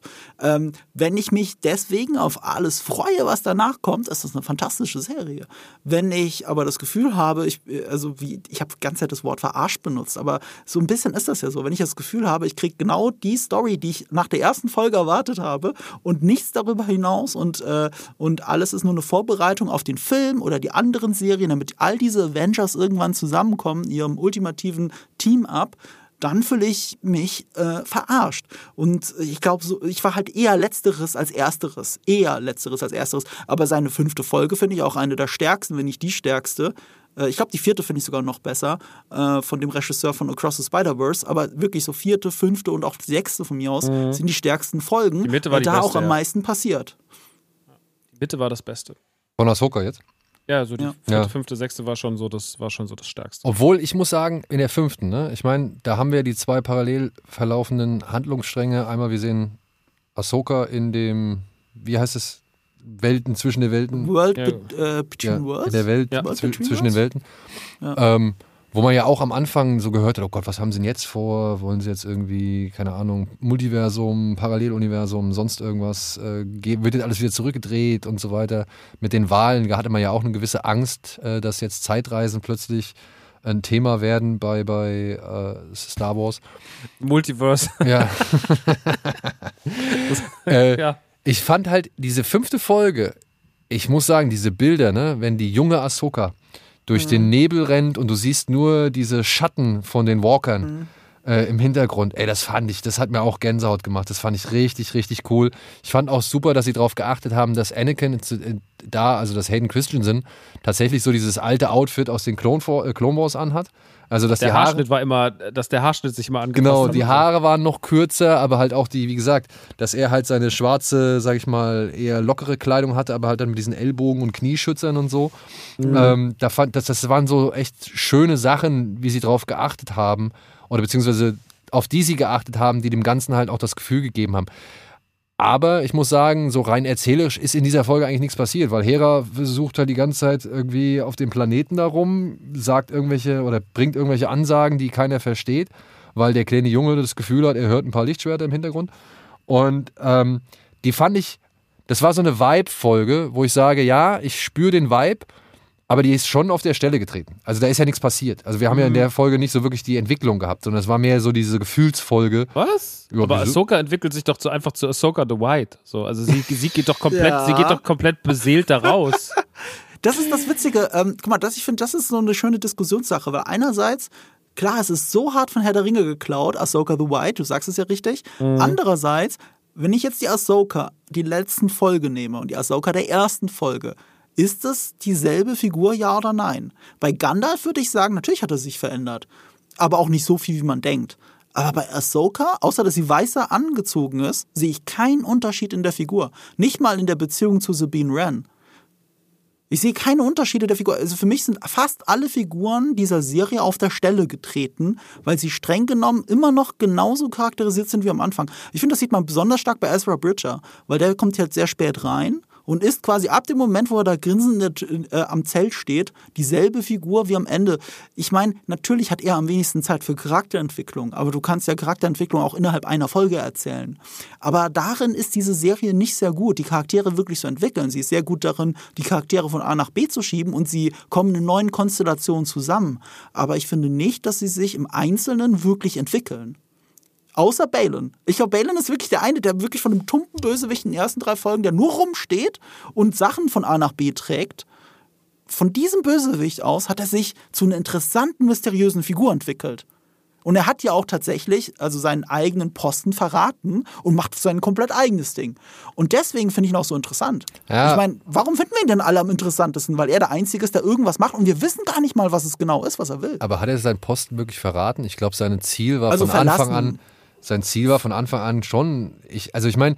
Nein, also im Sinne der Konstellation, in der er sich bewegt, hat er seinen Posten verlassen, aber nicht für sich selbst. Für sich selbst ist er genau auf einen Pfad gelaufen, den wir nur nie gesehen haben. Genau, den wir nicht gesehen haben. Aber das fand ich halt eigentlich das Coole daran, dass man gemerkt hat, ja. irgendwann im Laufe des, der, der Serie, dass er halt seine eigene Agenda eigentlich schon von Anfang an hatte. Die musste er halt nur mal eben übereinander lagern mit eben, ja, den Mitteln zum Zweck, wie zum Beispiel Thrawn oder eben Morgan oder wen auch immer noch eine Sache zu der Entwicklung von Ahsoka. Es ist für, ja. eine, für eine zwischenmenschliche Beziehung ist das schon alles ziemlich gut gewesen. Und zwar ist das für das Verhältnis zwischen Sabine und, und ihr, ist das mit Anakin schon wichtig, weil dieses mhm. Blockieren, also Ezra erzählt ja auch jetzt in der letzten Folge Hu Yang, als sie das Lichtschwert bauen, ja. äh, erzählt er ja nochmal so, dass äh, Ahsoka da eigentlich kein Vertrauen hatte, weil auch Sabine so viel mhm. Wut in sich hat, ne, durch den Angriff auf Mandalore und so, mhm. dass sie da ihre Familie verloren hat. Und ähm, das ist ja noch so ein bisschen die Ansicht der alten Ahsoka, die halt auch diese Angst hat durch Anakin, die ihren Meister ah, okay, quasi ja. aufgegeben hat. Und so quasi durch dieses, ich bin jetzt mit Anakin im Reinen, geht sie auch in eine gereinigtere Beziehung zu Sabine und sagt so, man muss immer für sein, er war immer, sie sagt mhm. ja auch mhm. einmal bei Anakin, er war immer für mich da, hat immer zu mir gehalten und erkennt so das Gute und gibt sich nicht mehr so die Schuld für diese ganze Vader-Sache. Und mit diesem gereinigten Mindset geht sie auch in die zwischenmenschliche Beziehung mit Sabine. Und da merkt man dann schon auch in der letzten Folge, so am Anfang stehen die beiden ja so ein bisschen auseinander, mehr weiter auseinander mhm. und am Ende sind sie deutlich mehr zusammengerückt. Mhm. Also in der Hinsicht hat sich schon eine Charakterbildung von den Figuren als äh, Konstellation, als Couple irgendwie gebildet. Gebe ich dir, da gebe ich dir recht. Da gebe ich dir absolut recht und das erklärt gleichzeitig, warum ich so einen Groll habe, weil das, was du gerade gesagt hast, dieser Reveal, warum Ahsoka eigentlich so zu Sabine ist und warum es jetzt nicht mehr ist, hat nur damit zu tun, dass ein Druide das in einem Nebensatz erzählt.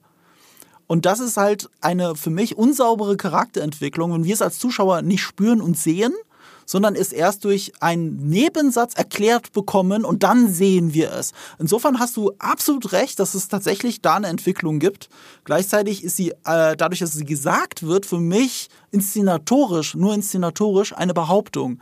Und das war mein Problem so ein bisschen damit. Aber du hast recht, also äh, es gibt eine Entwicklung, sie ist nur schwerer zu sehen. Obwohl das ja nicht unbedingt Sabines ähm, oder beziehungsweise nicht so unbedingt auf Sabine abgeschoben werden kann. Ich finde, mit Sabine geht Filoni nicht ganz so glücklich um im Gegensatz zu Ahsoka. Dass Ahsoka jetzt durch diese Konfrontation mit, mit Anakin ihre eigene Position als Lehrmeisterin überdenkt, sehe ich auch. Mhm.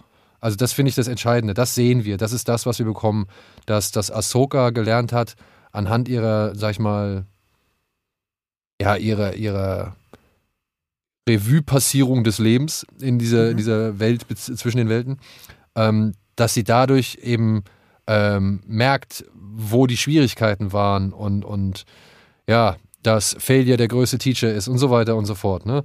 Ähm, das, das sehe ich. Ich finde, sie haben mit Sabine leider so ein bisschen Potenzial liegen lassen.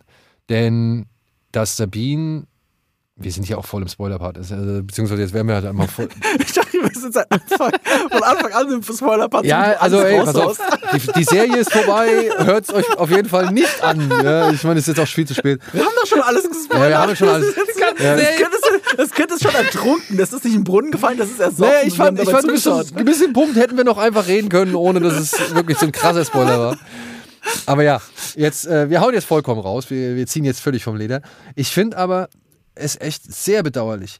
Die Tatsache, dass Sabine zweimal, zweimal sich so gesehen über Ahsokas Wünsche oder Vorstellungen oder das, was Ahsoka versucht hat, Sabine mit auf den Weg gegeben, äh, mit, auf den Weg zu geben, hinweggesetzt hat. Ja, das wird leider gar nicht mehr thematisiert, weil wir haben ja wirklich jemanden, der sich entschieden hat, okay, Ahsoka, ja, vielleicht war wirklich, hat sie wirklich geglaubt, Ahsoka ist tot.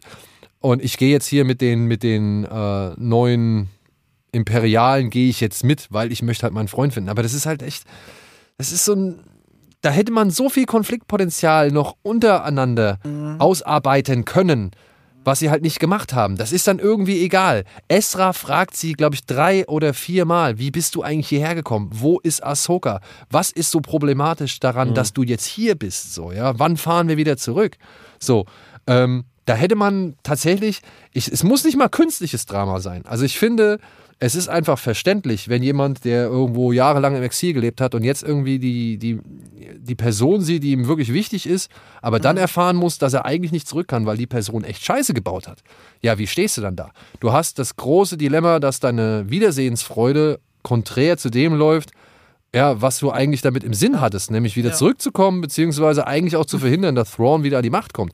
Und Sabine hat das ermöglicht. Und es wird nicht in Staffel 1 thematisiert. Ich hoffe, ich hoffe wirklich, sie greifen es in Staffel 2 auf, weil das sind selbst für diese Kinderserie, das wäre selbst für Clone Wars eigentlich ein Thema gewesen, was sie aufgegriffen hätten, um mhm. halt zwei Figuren, sage ich mal, wieder anhand, also beziehungsweise über einen gewissen Standpunkt diskutieren zu lassen oder einen gewissen Standpunkt verhandeln zu lassen, eine moralische Entscheidung irgendwie auf die Waage zu legen und zu sagen, hey, das ist so und so, aber du musst auch verstehen, das ist so und so, ja. Und das haben sie hier meiner Ansicht nach nicht gemacht. Und ich finde es so ein bisschen schade, weil diese Serie an sich vom Look und Feel her einen deutlich erwachseneren Anspruch ausstrahlt oder beziehungsweise eine deutlich erwachsenere Herangehensweise ausstrahlt als vielleicht noch die Clone Wars Serie oder eben Rebels, aber dann inhaltlich so ein paar Sachen macht, die ich halt eindeutig bei Clone Wars und Rebels irgendwie verorte, weil sie da wahrscheinlich eben nie den Platz haben, um sowas zu verhandeln oder halt über sowas über mehrere Folgen strecken. Und ne, wir, wir können ja jetzt nur anhand dieser acht Folgen urteilen, was passiert ist. Ich hoffe, das wird noch thematisiert, dass das eigentlich eine verheerende, verheerende Entscheidung gewesen ist, Ezra zurückzuholen und damit gleichzeitig Thrawn irgendwie wieder auf den Plan zu rufen. Mhm. Also ich habe erwartet, dass es verhandelt wird, weil wie du gesagt hast, es gibt so diese Andeutung, ja, wie bist du eigentlich hergekommen? Ah, äh, dann will sie das verschieben und will es erst nicht beantworten. Und ich dachte schon, oh krass, jetzt gibt es richtiges zwischenmenschliches Drama. Und ich hatte eher das Gefühl, dass sich das in Wohlgefallen aufgelöst hat, in dem Moment, wo sie mit ihm auf der Schildkröte sitzt und über alles redet. Und dann kommt ja Ahsoka rechtzeitig vorbei, um den Tag zu retten. Dadurch hat sich für mich alles so in Wohlgefallen aufgelöst. Du hast schon recht, das könnte man in der zweiten Staffel nochmal verhandeln. Aber diese eigentliche Fallhöhe, die dahinter steckt, die ist ja jetzt vorbei schon. Jetzt wäre jetzt nur noch über die Vergangenheit streiten und wo ist da der Punkt? Ja, genau. Also, wenn jetzt Ahsoka nochmal wirklich sauer sein würde, dann würde ich selbst zu Ahsoka sagen: Ey, ja, ist ja okay, du hast doch jetzt schon ja, gesagt. Ja, ist jetzt gut, ne? Du hast doch jetzt schon das, also alles ja. akzeptiert, so, ja? ja. Und du bist jetzt Ahsoka the White. Also, jetzt akzeptierst du ja, jetzt bist du ja. Jetzt musst du noch ein bisschen gemächtiger sein. Ja. Ja, und, und ähm, das, also, das wäre halt spät, aber das fände ich nochmal gut. Also, zumindest Esra kann ja eigentlich mit ihr nochmal ins Gericht gehen und sagen: Ey, Sabine das war aber schon nicht die beste Entscheidung, die du getroffen hast. So. Gut, kann noch passieren, ne? Kann aber noch passieren. Also deswegen. Ja, Im Endeffekt hat es einen Krieg gerade ausgelöst. Also von daher äh, kann ja. es sein, dass es nochmal aufgegriffen wird. ich hoffe es. Ich hoffe es, dass es nochmal. Wir müssen dann nochmal reden. ja, wäre gut. Aber ja, ähm, was glaubt ihr, sind so jetzt hier die, was sind so eure Gedanken für äh, das, das Kommende? Weil wir sehen ja zum einen, Ahsoka sieht diese Eule, die sogenannte Moira. Diese ja. Moira hat ja was mit dem Planeten zu tun, beziehungsweise mit der Familie der einen, auf dessen oder auf deren Statuen Balen am Ende steht. Also Balen steht auf der Statue des Vaters, Wir sehen daneben richtig ramponiert, glaube ich, die Schwester und dann noch den Bruder. Oder umgekehrt, eine von beiden Statuen ist auf jeden Fall richtig ramponiert. Die Clone Wars-Fans, die wissen das, die, die kennen sich damit aus, die wissen, dass diese Familie quasi die gute und die, äh, die, die helle Seite der Macht symbolisiert. Und der Vater halt das regulative Element ist, der versucht, das alles irgendwie im Gleichgewicht zu halten, dass nie eine Seite zu stark ist. Mhm. Ja. Wenn sie einen Ersatz finden für Balen, fände ich es interessant und spannend, ob er jetzt irgendwie, keine Ahnung, versucht, den Vater fertig zu machen. Also einfach zu sagen, okay, was jetzt hier weg muss, ist der Vater, denn dann wiederholt sich dieser Kreislauf von wegen, die Jedi sind an der Macht, die Sith an der, sind an der Macht, die Jedi sind an der Macht, die Sith an der sind an der Macht, dass sich das einfach nicht mehr, dass das nicht mehr vorkommt. Oder was glaubt mhm. ihr, was ist euer Plan? Äh, was, was ist sein Plan? Ich finde das eigentlich einen ganz guten Vorschlag, den du gerade gemacht hast, gerade ja. weil er in der Mitte steht. Finde ich sehr schöne Symbolik. Und das ist ja auch einer der stärkeren Momente, weil der ausnahmsweise auch von der Inszenierung her so, so viel Interpretationsspielraum zulässt und der, der Statue der Tochter fehlt ja auch der Kopf. So, ja. ist das jetzt Zufall, einfach weil es cool aussieht, oder will man damit was sagen? Mhm. Äh, ich finde es ein bisschen unglücklich, dass es so sehr Herr der Ringe ist, dass jeder den DiCaprio-Moment hat und wie die Statue aber in die Richtung des Fernsehers zeigt. Also Moment. Und dann geht die Kamera rum und du siehst Mordor. What the fuck? Wie offensichtlich, nach Gandalf dem Weißen kann man es noch klauen. Aber ähm, ja, das ist halt irgendwie spannend und ich hoffe, sie finden bei Ray Stevenson einen guten Ersatz oder sie setzen ihm einen coolen Helm auf. Eins von beiden müssen sie machen. Ja. Was denkst du, Max?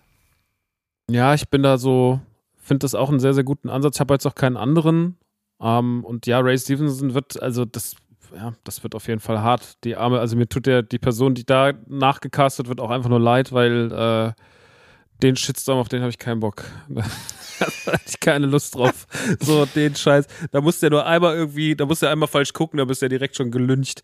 Ähm, Nee, ich, äh, also die, die Balin-Story muss zu Ende erzählt werden. Also das ist doch, das ist ja, also das wäre das Schlimmste, wenn du Shin und Balin nicht zu Ende erzählen würdest, weil das waren einfach so, das war ja auch das, was ich so genossen habe, dass wir halt einfach wieder so zwei geile, äh, neue, äh, vermeintliche Bösewichte vorgesetzt bekommen, die mal wieder so interessant sind, weil ähm, mir das in den letzten Star Wars-Serien so ein bisschen so gefehlt hat.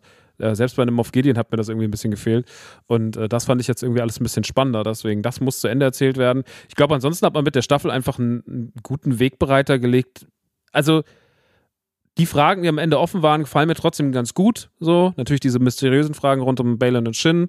Ich mag aber auch die Ausgangsposition, dass sie quasi jetzt, dass äh, Sabine und Ahsoka noch da sind auf ähm, Paradine, äh, Paladin, ich komme mal durcheinander. Und, äh, Peridia? Das, Peridia, Entschuldigung. Ja. Genau, und ähm, dass Ezra jetzt quasi ähm, bei Hera gelandet ist auf, dem, auf, der, auf der Home One, finde ich auch schön. Auch wenn er meiner Meinung nach viel zu lange den Helm getragen hat für seinen Reveal, weil ich dachte so, normalerweise hätten sie doch schon längst abgeknallt, wenn er aus seinem Schiff rauskommt. Aber Chopper mhm. hat ja natürlich geregelt. Ähm, ich finde die, ich find die Ausgangs... Chopper hat geregelt. Chopper hat geregelt. Ich finde die Ausgangssituation am Ende eigentlich ganz cool. So, ich finde die Fragen, die offen sind, ich habe gestern gelesen, ja, da sind mir viel zu viele Fragen offen, weil ich so, naja gut, also eine gute Serie endet doch mit vielen Fragen, so für die zweite Staffel. So, ähm, wie, wie, wie war es denn bei guten Staffeln von Game of Thrones oder so? Ähm, mit den Fragen kann ich gut leben mit der Ausgangssituation. Und äh, ich bin jetzt halt mal gespannt, äh, generell, wie es weitergeht, weil ja gerade irgendwie durch äh, Disney, Bob Iger und Co. ja nicht so richtig sicher ist, was da überhaupt jetzt wie als nächstes passiert. Zweite Staffel ist ja auch, glaube ich, noch nicht bestätigt, ne? Äh, noch nicht offiziell. Zeitpunkt der Aufnahme. Ja, äh, noch nicht offiziell bestätigt, äh, genauso wie auch Mando 4 immer noch nicht bestätigt ist, oder?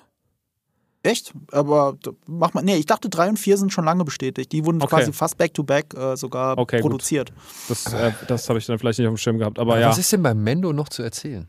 Also, jetzt mal ehrlich, naja, der hat doch. Der wir, kann wir bauen ja das MCU immer noch auf. Ja, Vergiss aber der kann doch jetzt erstmal da auf seiner Ranch mit Krogo so ein bisschen. Ja den Aber Bimbam parallel hast du die äh, Handlung mit äh, Katie Sackhoff und, äh, und es geht ja im Hintergrund weiter. Und wie ich ja hoffe, dass immer noch revealed wird, dass dieser ganze This is a Way-Kult eigentlich ziemlich fragwürdig ist. Also theoretisch gibt es immer noch eine Fallhöhe, finde ich. Mhm. Also ja, das sind halt meine? Leute, die nehmen die Religion ein bisschen ernster. Ja, aber das ist halt eigentlich eine sehr fundamentalistische Religion. Und ich bin kein Fan von fundamentalistischen Religionen. Also äh, ich, ich finde das immer schwierig. Weißt du, May the Force be with you, da steckt ja immer ein guter Gedanke dahinter. Aber This is the Way steckt dahinter. Okay, wir sind eine sehr mhm. identitäre Vereinigung und wir hassen alles andere drumherum und würden uns gerne unseren eigenen Planeten haben und alle Ausländer raus. So nach dem Motto. Und ich habe da wirklich ein großes Problem damit, ein persönliches. Und, äh, weißt du, und, und ja, die Kinder schnell vermummen und so weiter. Ich finde das alles ein bisschen fragwürdig. Naja, aber ich meine, dieses Volk ist schon seit Jahren auf Kampf. Ja, das. Volk, aber das ist ja eine Sekte der Mandalorianer. Ja, das aber ist eine fundamentalistische Sekte der Mandalorianer. ich lese das gerade, auch. Äh, ich lese ja? gerade ein Buch äh, aus der alten Republik, von, also Mhm. äh, von der Old Republic.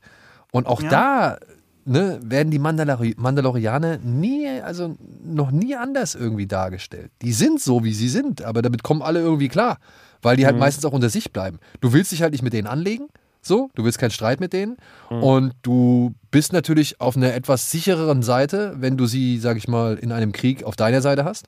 Mhm.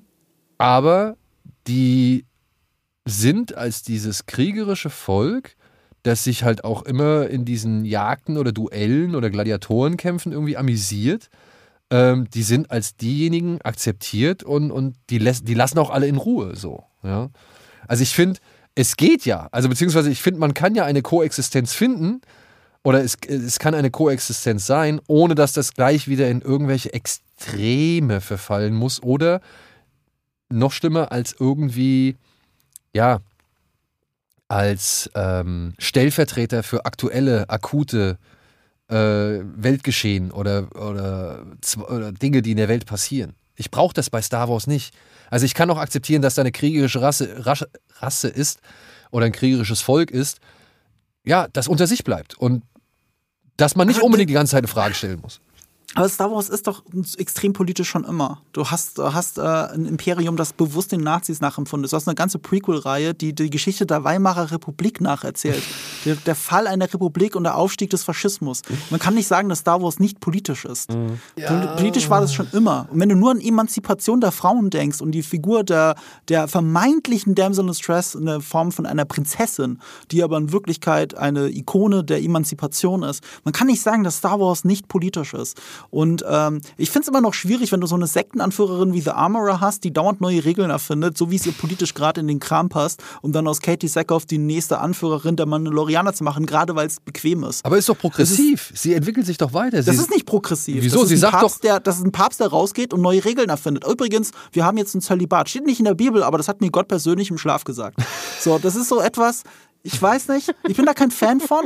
Und ich, ich hoffe, ich glaube zwar nicht mehr dran, aber ich hoffe, dass Star Wars äh, in dieser Mando-Geschichte vielleicht irgendwann mal die Kurve kriegt und anfängt, auch solche Bilder wieder zu hinterfragen. Aber die aber, was, Schmieden- aber das ist ja nur. Die zutiefst öffnet sich doch und sagt halt, ey, vielleicht bist du diejenige Bo-Katan, die halt wirklich die Mandalorianer erstmal vereinen muss. Ja, weil sie halt genau zwischen den Dingen steht, zwischen Tradition und Fortschritt so.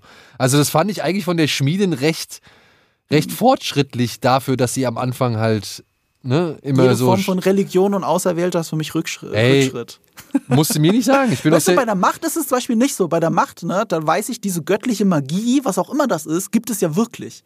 Da gibt es ja einen Beweis dafür. Das andere ist, nee, wir ziehen uns einen Helm auf und ihr haltet euch jetzt alle gefälligst an die Regeln, weil this is the way. Das ist so, wer hat das denn gesagt? Ja, die alte Frau da in der Rüstung, die hat das behauptet. So, okay. nein, die alte Frau in der Rüstung trägt das nur seit Jahrhunderten mit sich rum, beziehungsweise trägt es halt weiter. So ist auch die Bibel geschrieben worden. Die wurde jahrhundertelang mündlich übertragen und dann haben sie sie erst geschrieben. Und deswegen sollte man vielleicht nicht jedes Wort glauben, das da drin steht. Ich bin aus der Kirche ausgetreten schon vor Ewigkeiten, weil ich nicht eingesehen habe, für einen Glauben zu bezahlen. Also dementsprechend, ich bin da bei dir, was Religion angeht. Ähm, ich muss nur sagen, ich finde jetzt gerade die Mandalorianer nicht unbedingt die starrköpfigsten oder die, die uneinsichtigsten, die man hier. ähm, Es gibt schlimmere äh, Religionen, okay. Ja. Darauf können wir uns einigen. Und ich hoffe nur, dass dieser Glaube auch mal hinterfragt wird. Ich habe diese, diese, diese, diese Fantheorie, oder nee, die, sagen wir mal, diesen feuchten Nerd-Traum, dass sich irgendwann der Armorer als sehr bösewicht des gesamten Mandoverse herausstellt und irgendwann Mando mit einer Knarre in der Hand und sie auf dem Boden über ihr steht, so ähnlich wie ein Boba Fett mit, äh, äh, mit Boba, der dann aber auf dem Boden lag. Aber Mando steht so über ihr mit der Waffe auf sie gerichtet und sagt nur, this is the way. Und dann hast du den erbarmungslos Moment, den Clint Eastwood-Moment, auf den ich jetzt hinfiebere. ja, wäre geil. Wäre ich dabei. Das wäre geil, oder? Das ist gerade der perfekte Pitch. Und alles andere kann mich nur enttäuschen im Mandoverse. Alles andere ist eine Enttäuschung. Apropos. Aber- Apropos, ja? weil du jetzt noch, also was kann Mando noch machen? Jetzt mal nach der ganzen Religionsdebatte gerade, die hier ausgebaut ist. Ich gehe jetzt noch mal ganz kurz zu Mando.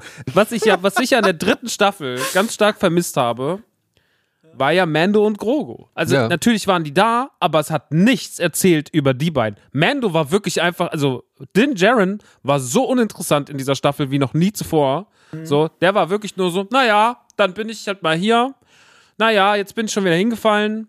Ach, ist ja auch schon wieder blöd gelaufen. Und äh, Grogu rettet dann ganz manchmal noch den Tag. Aber die ganze Geschichte zu Grogu, das ganze Mysterium um Grogu, nicht nur das Merchandise-Verkauf von Grogu, sondern auch die Figur an sich, die bietet ja so viel Potenzial. Ähm, das, also ich finde halt so diese, das ist wahrscheinlich auch, was mich an der dritten Staffel am meisten stört, neben diesen wilden Erzählstrukturen, die geherrscht haben, ähm, dass ich von den beiden so wenig hatte. Und eigentlich müsste Mando 4 wieder mehr back to the basic gehen und mehr so, so eine Case of schön, the Week. Ja, gib mir ja, acht so Abenteuer bisschen, die Woche. bisschen Monster of the Week, aber auch so wieder trotzdem einen schönen roten Faden und einfach so diese Story hinterfragen, weil dieses, ich habe ja gedacht, das kriegen wir mit dem, mit dem Weggang zu Luke, aber das wurde ja dann in einer Folge wieder ausgehebelt. So, such dir was aus, Lichtschwert oder Catnap? Ah, ich nehm's Catnap. Und weg war er wieder und hat nochmal noch kurz äh, seine, seine Kugel durch den Druiden geschossen. Und ähm, da, das, dieses Dream Team, was das ist für mich das ikonischste Duo der letzten 10, 20 Jahre so im Film und Fernsehen, die beiden. Ich finde die fand selten was so krass wie die beiden. Und das muss wieder, da muss der Fokus drauf, weil da Ja. steckt noch so viel Geschichte drin. In Dinger steckt noch Geschichte drin, weil wir über den trotzdem noch nicht so viel wissen, zu wenig und über Grogu wissen wir eh nichts. So. Und diese Geschichte muss verfolgt werden und nicht irgendwie diesen kompletten Mando-Plot. Dieser Plot war zu viel. Das war auch zu überlastend. Die Leute waren eben noch so bei klein und klein und auf einmal machst du diese riesen Mando-Kiste auf das war auch schwer zugänglich. Das war schwerer zugänglich als Ahsoka mit diesem ganzen, äh, was du alles dazu wissen musst und was du dazu alles fühlen musst und sowas. Und das hat, ähm, das hat mir so ein bisschen die dritte Staffel in Anführungsstrichen madig gemacht. Aber das würde ich mir in Staffel 4 wünschen. Bevor wir jetzt in den großen Mandoverse-Clinch gehen, bleibt mal wieder nur bei denen. Ahsoka hat auch keine großen Leute, da hat jetzt nichts dazu geholt. Die war mit ihren Rebels-Figuren zusammen, aber so das war das Team. Ich fand es auch gut, dass man jetzt nicht am Ende nochmal irgendwie fünf andere Figuren gesehen hat. So, Eigentlich, eigentlich ja, das ist ähm, für mich auch eine Wohltat, dass man Sachen so ein bisschen frei von den bisherigen, was ist die Mehrzahl von Kanon? Kanen? Kanons? Kadons, Kanons. Ja, keine dass man, Ahnung. dass man halt ähm, ja ein bisschen losgelöster war von allem. Mhm. Ähm, ich habe noch eine Frage, wo wir schon eben gerade bei der Wahrnehmung von gewissen Dingen waren und äh, Enttäuschung oder eben nicht. Wie habt ihr das verstanden? Da landet dieser Sternzerstörer von Thrawn und wir sehen eine ja, Bataillon oder keine Ahnung, so ein Aufgebot von Stormtroopern. Und die sehen alle schon relativ ramponiert aus. Die haben irgendwie so Risse in der Rüstung, überall so Knicke oder halt ja Dellen und dann auch immer so verschiedene rote Fäden, Streifen, als die wirken, als würden sie diese Rüstung zusammenhalten. Da gibt es auch Begriffe, oder? Äh, das ist halt, was? Da gibt es doch so ein, äh, aus dem Japanischen gibt es doch so einen Begriff. Ja, ja, genau. Das äh, Katsugi oder so Genau, ähnlich heißt sowas. das. Das ist diese Technik, mit der man Vasen repariert mit Gold. Ja. Es, es sieht alles sehr cool aus, aber mein erster Gedanke war, also für die paar Jahre, wo sie im Exil waren, haben sie ganz schön schlecht auf ihre Rüstung aufgepasst. Weil, selbst wenn es eine Plastikrüstung ist, wenn ich die irgendwo hinterm Haus in den Garten schmeiße, das sieht nach fünf Jahren immer noch genauso aus und muss ich nur schnell sauber machen. Aber da ist ja alles auseinandergefallen. Das imperiale Zeug hält nicht so gut, wie ich gedacht habe. Ja, aber dann sehen wir ja, dann sehen wir ja diesen Kampf mit, wer war das? Da war Sabine dabei, Ahsoka war mit dabei und Ezra. Ezra. Und die kommen ja. da in diesen Turm unten rein und dann stellen sich da eine Menge von Thrawns Stor Stormtroopern ihm entgegen. Und die machen sie erstmal Night Trooper heißen die. und die machen sie erstmal alle fertig. Und dann kommen die, oh Gott, Dorothmir, Dorathmir-Schwestern. Great Mothers halt, ne? Ja, die Great Mothers Ja. von Doro, Doroth, Dorothmir, ne, was soll man, Datumir. Datumir. Da, Datumir. Datumir. Datumir. Dathomir. Dathomir, genau. Entschuldigung. Ähm, ja, dann kommen diese Mütter von Dathomir und machen ihren Hokuspokus und plötzlich stehen die alle wieder auf. Und ich habe mir gedacht, ah, okay. Die waren schon ein paar Mal im Einsatz. Also die sind eigentlich, also für mich war das dann so, okay, die sehen so ramponiert aus, weil sie halt immer wieder recycelt werden. Nee, die sind zum ersten Mal gestorben. Okay. Äh, weil, also, da war ja doch vor der Dialog, ähm, ähm, sind sie sich klar, was für ein Opfer sie eingehen. Also, die haben sich, also die, die zurückbleiben, haben sich ja geopfert quasi. Also, Hm. die, die Vermutung liegt eher nahe, dass das ganze Bataillon von Thrawn aus Toten und Menschen besteht. Also, und Toten und, und, äh, warte mal. Tote, nee, Untote und Lebende, so rum. Okay. Aus Untoten und Lebenden besteht und die, die sterben, werden aber reanimiert, sodass sie bleiben. Das ist jetzt so ein bisschen die Vermutung, die im Raum steht. Das ist halt nicht komplett aufgelöst, natürlich. Gut, aber ich fand, das war keine gute Entscheidung, muss ich sagen. Denn hier wird einem doch einmal schmerzlich vor Augen geführt, dass wir in einer Serie sind, die mit Zombies, ich sag jetzt mal, Zombies, nichts anfangen kann, nichts anfangen darf. Weißt du? Also, weil ich habe mich schon gewundert, sie hauen mit ihren Schwertern auf diese Rüstung ein und auf diesen Rüstungen hinterlassen werden so ein paar Spuren, Brandspuren oder sonst irgendwas hinterlassen, die kippen um und dann stehen sie wieder auf. Und ich finde, genau da ist für mich dann der, der, der Punkt erreicht, warum machst du mit deinem Lichtschwert nicht mehr? Also warum hackst du dir nicht die Beine ab? Du hast ja auch kein Problem, Kopf abzuhacken, was man ja später Mhm. gesehen hat. Aber warum immobilisierst du die nicht? Ja, also warum trennst du nicht irgendwelche Gliedmaßen ab und so weiter? Und da muss ich sagen, da haben sie sich meiner Ansicht nach nicht einen Gefallen damit getan, Zombies in eine ja, Kinderserie oder zumindest eine Serie für die breite Familie äh, zu installieren. Wie seht ihr das? Ja, also das Thema ist ja quasi schon aufgegriffen worden mit diesen ganzen Night Sisters und der Wiederbelebung und das ist ja schon auch in Fallen Order Thema gewesen und das ist ja auch in Clone Wars Thema gewesen. Ähm, und daher war mir schon bewusst, dass der Move irgendwann kommen wird. Ich habe deswegen damit gerechnet und habe damit auch, weil es ja schon seit längerer Zeit quasi Kanon ist und weil ich damit auch selber schon im Videospiel und so konfrontiert war, habe ich damit keine Probleme. Ich fand eher, dass die Umsetzung ziemlich clumsy war. Ja, gut, So, da ich fand, also mit. die Umsetzung fand ich so dieses, äh, dass Äh, man da so, so, ein- so Im ein wahrsten 60 Sinne des Wortes Ja. clumsy. also wirklich so 60er Jahre, so zombie-mäßig, dass die dann so die Treppen hochfahren, das fand ich irgendwie wack. So, Ja. ich Ich Fand's war, halt das, komisch. Das war der einzige Cringe-Moment, den ich wirklich in dieser Serie hatte, wo ich wirklich war so, oh Leute, das ist gerade irgendwie unangenehm. Also im ersten Moment fand ich so, ja Mann, jetzt kommt's, weil wir haben ja alle drauf gewartet. So die Theorie steht ja schon seit zwei Folgen im Raum, dass Ja. die Night Trooper quasi Zombies sind. Ja. Und ähm, dann kam das und es war irgendwie so, das ist es jetzt? Naja, weiß ich nicht. Wow, Stormtrooper, die noch schlechter schießen. Das ist ja wirklich. Ja, Teilweise haben sie gar nicht mehr geschossen, teilweise sind sie wirklich auf die Leute zugewankt. Also ich konnte, konnte sich auch nicht entscheiden, was so ein Night Trooper jetzt kann. also die zwei Also, Purge also Trooper manche haben geschossen, manche sind einfach nur gelaufen. Ja, es war ein bisschen, gut, ja, ein bisschen dumm. Die Purge Trooper, die dann gegen, gegen Ezra und Sabine gekämpft haben, die fand ich noch ganz cool. Die fand ich auch cool. ich mochte auch den Reveal, also ein Freund von mir hat gesagt, oh, das war so peinlich. Habe ich gesagt, nee, das fand ich geil, wie der Helm dann runterging und er dann immer, Mhm. Ja, so, das, ich fand, auch. das fand ich irgendwie eine coole Szene so mit den zwei Purge Troopern. Deswegen, damit kann ich leben. Ich fand diese Szene mit den Night Troopern unten halt ein bisschen so, naja, Leute, also. aber wo, äh, Death Trooper, oder? Nee, Das Death ist noch eigentlich Trooper, Death Trooper, aber halt in der Night Trooper-Version. Oder ich weiß Boah, nicht, ich habe das gestern, ich gucke immer danach Das so waren eigentlich Death Trooper. Screen Crush und so und der meinte, es wären äh, Purge Trooper gewesen, weil die nochmal eine andere Rüstung hatten und das wäre auch Ach wieder so, ein echt? Bezug auf Fallen Order gewesen. Die haben die, die haben die, äh, die haben die Death Trooper Helme, Ja, ja, genau. die wir ja kennen aus Rogue One und Ja, so, genau. aber Ja, die ja, sind eben. nochmal ein bisschen anders sortiert, was die Rüstung angeht. Und deswegen hat er gesagt, es wären Purge Trooper. Ich habe mich jetzt auf ihn Hm. verlassen. Okay, egal, was auch immer sie sind. Ähm, was ich cool fand, mit dem Death Trooper Helm auch mal Credit der Serie zu geben. Ein schöner visueller Moment, als sie das Lichtschwert durch seinen Helm jagt, Ja, Ja. leuchtet das Grün durch die Augen nochmal raus. Und es hat ja vorher schon so ein bisschen grün geleuchtet wegen Zombie, bla. Also wie in Call of Duty hat das dann ausgesehen, die Ja. Zombies. Das waren eigentlich die Call of Duty Zombies. Aber, aber dass das halt das grüne Lichtschwert dann nochmal durch die Augen so durchleuchtet, fand ich eine sehr coole Idee. Und ich möchte auch nochmal einen kleinen, ähm, eine kleine positive Sache hervorheben. Mir hat es sehr gefallen, dass sie, ähm, jetzt habe ich ihren Namen schon wieder vergessen. Fuck. Wie heißt sie denn? Morgan. Die böse, die, morgen. Ja, Morgan Elsbeth, dass sie ihr nochmal eine Szene gegeben haben, ähm, in der sie mal zeigen darf, was sie kann. Denn Diana Lee Inosanto ist ja halt kein unbeschriebenes Blatt. Die ist ja wirklich Schwertkämpferin und Stuntfrau. Und das finde ich insofern schön, weil das hatte dann nochmal so einen kleinen, eine kleine Filmreferenz. Denn wir sind ja hier in einem Turm und man muss sich von unten nach oben irgendwie kämpfen, um äh, ja, sein Ziel zu erreichen. Und wenn Ja. man weiß, wer der Vater von äh, Diana Lee Inosanto ist, dann ist es halt umso, sag ich mal, ist es eine schöne Anekdote, beziehungsweise ist es eine schöne Referenz, weil er war einer der Kämpfer, gegen die Bruce Lee in Game of Death kämpfen musste. Wer mhm. das gesehen hat, er hatte so rote Stöcke. Dan Inosanto heißt der, war ein legendärer Stuntman und Choreograf oder beziehungsweise Martial Arts Künstler. Und das ist äh, hier seine Tochter dann eben ganz oben auf dem Turm zu haben, als so mhm. gesehen Endgegner, fand ich nochmal eine schöne mhm. Respektsbekundung. Mhm. Ja. Das wusste ich gar nicht, aber das ist jetzt echt schön zu hören. Ja, also in ihr, ich, ich sag ja auch mal, ich fand den Cast ganz geil und sie hatte einen schönen Charaktermoment in dieser Folge und zwar den besten, finde ich, den sie in der ganzen Serie haben durfte. Ich glaube sogar inklusive der Mando-Folge, in der sie vorkam.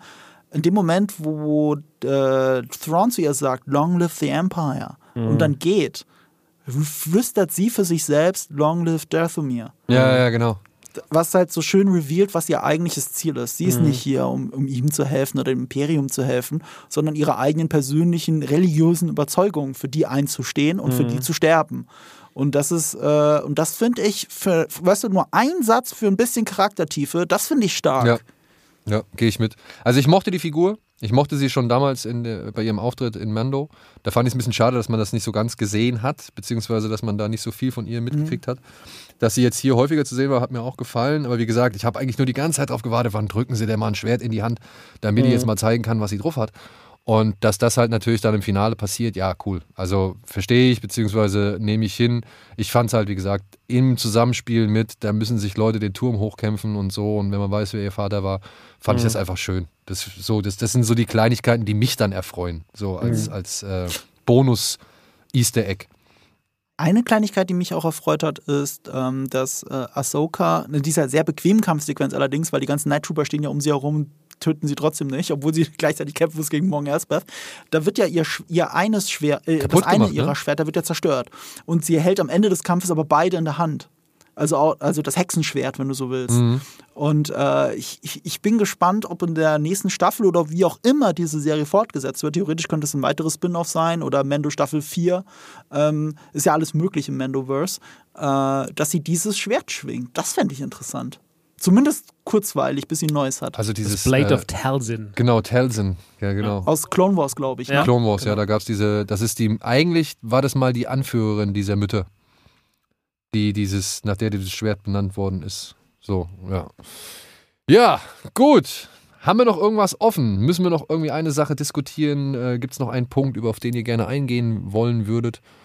weil du ja eben Morgan Elsbeth erwähnt hast und äh, ihre letzten Worte kann ja auch ein Zusammenhang liegen mit den Särgen oder mit diesen Kisten, ja. die jetzt eingeladen werden, weil es wird ja vermutet, dass das quasi tote Night Sisters sind. Also, dass man jetzt quasi den gleichen Move macht wie mit den Night Troopern ich dachte, die Bundeslade ist drin.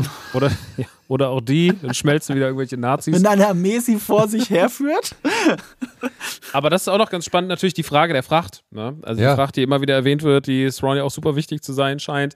Ähm, am Anfang haben viele Leute gesagt, ja, vielleicht sind Stormtrooper, ich finde, das wäre zu wenig. Also jetzt irgendwie also Stormtrooper jetzt nochmal irgendwie umzuladen, um mit denen was zu machen, weiß ich nicht. Die kriegt man ja, wir haben Sand am Meer bei Star Wars. Aber es muss ja schon was Besonderes sein, dass ja so eine sargähnliche Form ist, äh, vermute ich, dass es was mit den Night Sisters zu tun hat. Mhm. Ähm, also keine Waffen oder derartiges? Also, ich weiß nicht. Dass man hier. Nicht, nein. Ganz viele Snokes könnten drin sein. Ähm, das würde zumindest zu den Sequels passen. Ey, das wäre wär halt- vielleicht halt, ja auch eine Idee, ne? Dass man jetzt so ein bisschen noch dieses Klonen nochmal irgendwie aufgreift und sagt. Ich glaube, das wird eine Rolle spielen. Ja, das äh, haben wir doch schon bei Mando 3 gehabt am Ende. Ja, ja. Ja, ja, genau. Es wird ja immer mehr aufgebaut, finde ich. Also dieses ähm, Snokes ist som, also die, ich glaube, das große Ziel von Filoni ist einfach nur den Satz Somehow Palpatine returned, dass man denen einfach irgendwann eine Bedeutung gibt. Ja. So, ich glaube, das, das, das ist der, Ziele, das, das, einzige, das einzige Ziel von Filoni ist, diesen Satz irgendwie irgendeine Bedeutung zu geben und den zu oder den ja. endlich mal weg zu erasen, weil das ist wirklich, äh, ja. Am, am, Ende wacht ein Snoke auf und dann sagt äh, Thrawn, hm, the dead speak. Ja, oder er also wacht genau auf und sagt, wir haben zu lange geschlafen. The dead speak. Ähm, äh, das Ding ist, ähm, was ich mir noch vorstellen könnte, wenn man jetzt auf Thrawn guckt, der hatte dann auch irgendwann, ich glaube in, in Heirs of the Empire oder zumindest in den alten Romanen, hat er doch eine Klonarmee dann aus, den, aus, den, aus dem Boden gestampft, oder? Also an irgendeiner Stelle hat er auch eine. Oder Aber warum braucht er dann so viele? Also ich meine, er müsste ja eigentlich nur ein nee, paar ich, ich will nicht sagen, Ich will nicht sagen, dass das jetzt Klone sind. Ich will, mhm. da, will darauf hinaus, dass äh, um diesen Legends treu zu bleiben, dass es darum gehen könnte, dass er halt eine neue Armee aufbaut. Und das wird, ich glaube, hier ist mit den Untoten der Weg geebnet. Ob da jetzt Untote drin sein müssen, weiß ich nicht. Aber darauf wird es, glaube ich, hinauslaufen, dass wir eine Untotenarmee haben im, mhm. beim Imperium. Statt halt eine Klon, statt Klontruppen, statt dass er Sturmtruppen klont. Mhm. Ich google das jetzt. Ihr guckt ja beide so, so skeptisch. Ich dachte, ihr seid die Du, äh, nee, ich überlege gerade, was der Sinn von der Untotenarmee ist, weil die wird ja auch irgendwann verrotten und äh, auf dem Komposthaufen landen so. Also ja, ob aber das. Aber die Klone, ja, die hast du halt auch da, ne? Naja, wenn du halt, ne? sag ich mal, die, wenn du die Hexen quasi multi, die Hexen sind schon mächtig, ne? Die drei Hokuspokus-Schwestern. Also das ja. ist schon die, die Sanderson-Schwestern von Star Wars. Ähm, da, ich bin mal gespannt, also ich bin gespannt, was da drin ist. Äh, ich mag generell diese Hexenthematik halt. Die finde ich irgendwie einen interessanten Ansatz. Ich mag diese ganze Datumir-Geschichte. Ich fand das schon bei Fallen Order geil. So und natürlich auch mit Marin und so. Ich finde das irgendwie cool. Aber es um, könnte ja eigentlich auch zum Clash führen, ne? Wenn jetzt nochmal so eine neue Religion mit da reinspielt, was die Sith dann ah, sagen zum Beispiel. Klar. Also das wäre auch nochmal Potenzial für einen Konflikt, sogar in, in Reihen des, der Gegenseite, sage ich jetzt einfach mal. Das wäre ja. schon auch cool. Also das. Ja, den Legends hat Thrawn geklont. Sorry, ich habe es schnell gegoogelt. Okay. Ah. Dann. Also er hat, also, also wenn die Story ist, dass er auch mal eine Klonarmee erschafft, dann ist, glaube ich, hier die Story äh, von Dave Filoni wenig verändert, dass er sich zumindest eine neue Armee erschafft. Ja. So oder so. Aber halten wir jetzt mal fest. Wir haben hier zwei Männer, die haben schon, oder bist du wirklich, sagst du, ich will überhaupt nicht mehr, so zweite Staffel interessiert mich gar nicht, Marco? Nee, nee, äh, interessieren tut es mich auf jeden Fall. Weißt du, der große Ahsoka-Kritiker Kritiker würde immer noch die Serie so äh, im gesunden Star Wars Mittelmaß einordnen, was ja nicht schlecht ist. Also ich, so, also ich, ich, ich, ich gucke das, ich finde es okay. Ich finde es okay. Ich, ich finde an meiner Grundaussage, die ich mal nach den ersten drei Folgen getroffen habe, ändert sich nicht so viel, dass es mich so ein bisschen langweilt. Also ich war da nicht so gefesselt, wie bei Endor oder von mir aus auch wie bei Mando. Ich, fand, ich bin einfach nicht so gefesselt. Ich finde sogar Book of Boba Fett und Kenobi wenigstens kurzweiliger.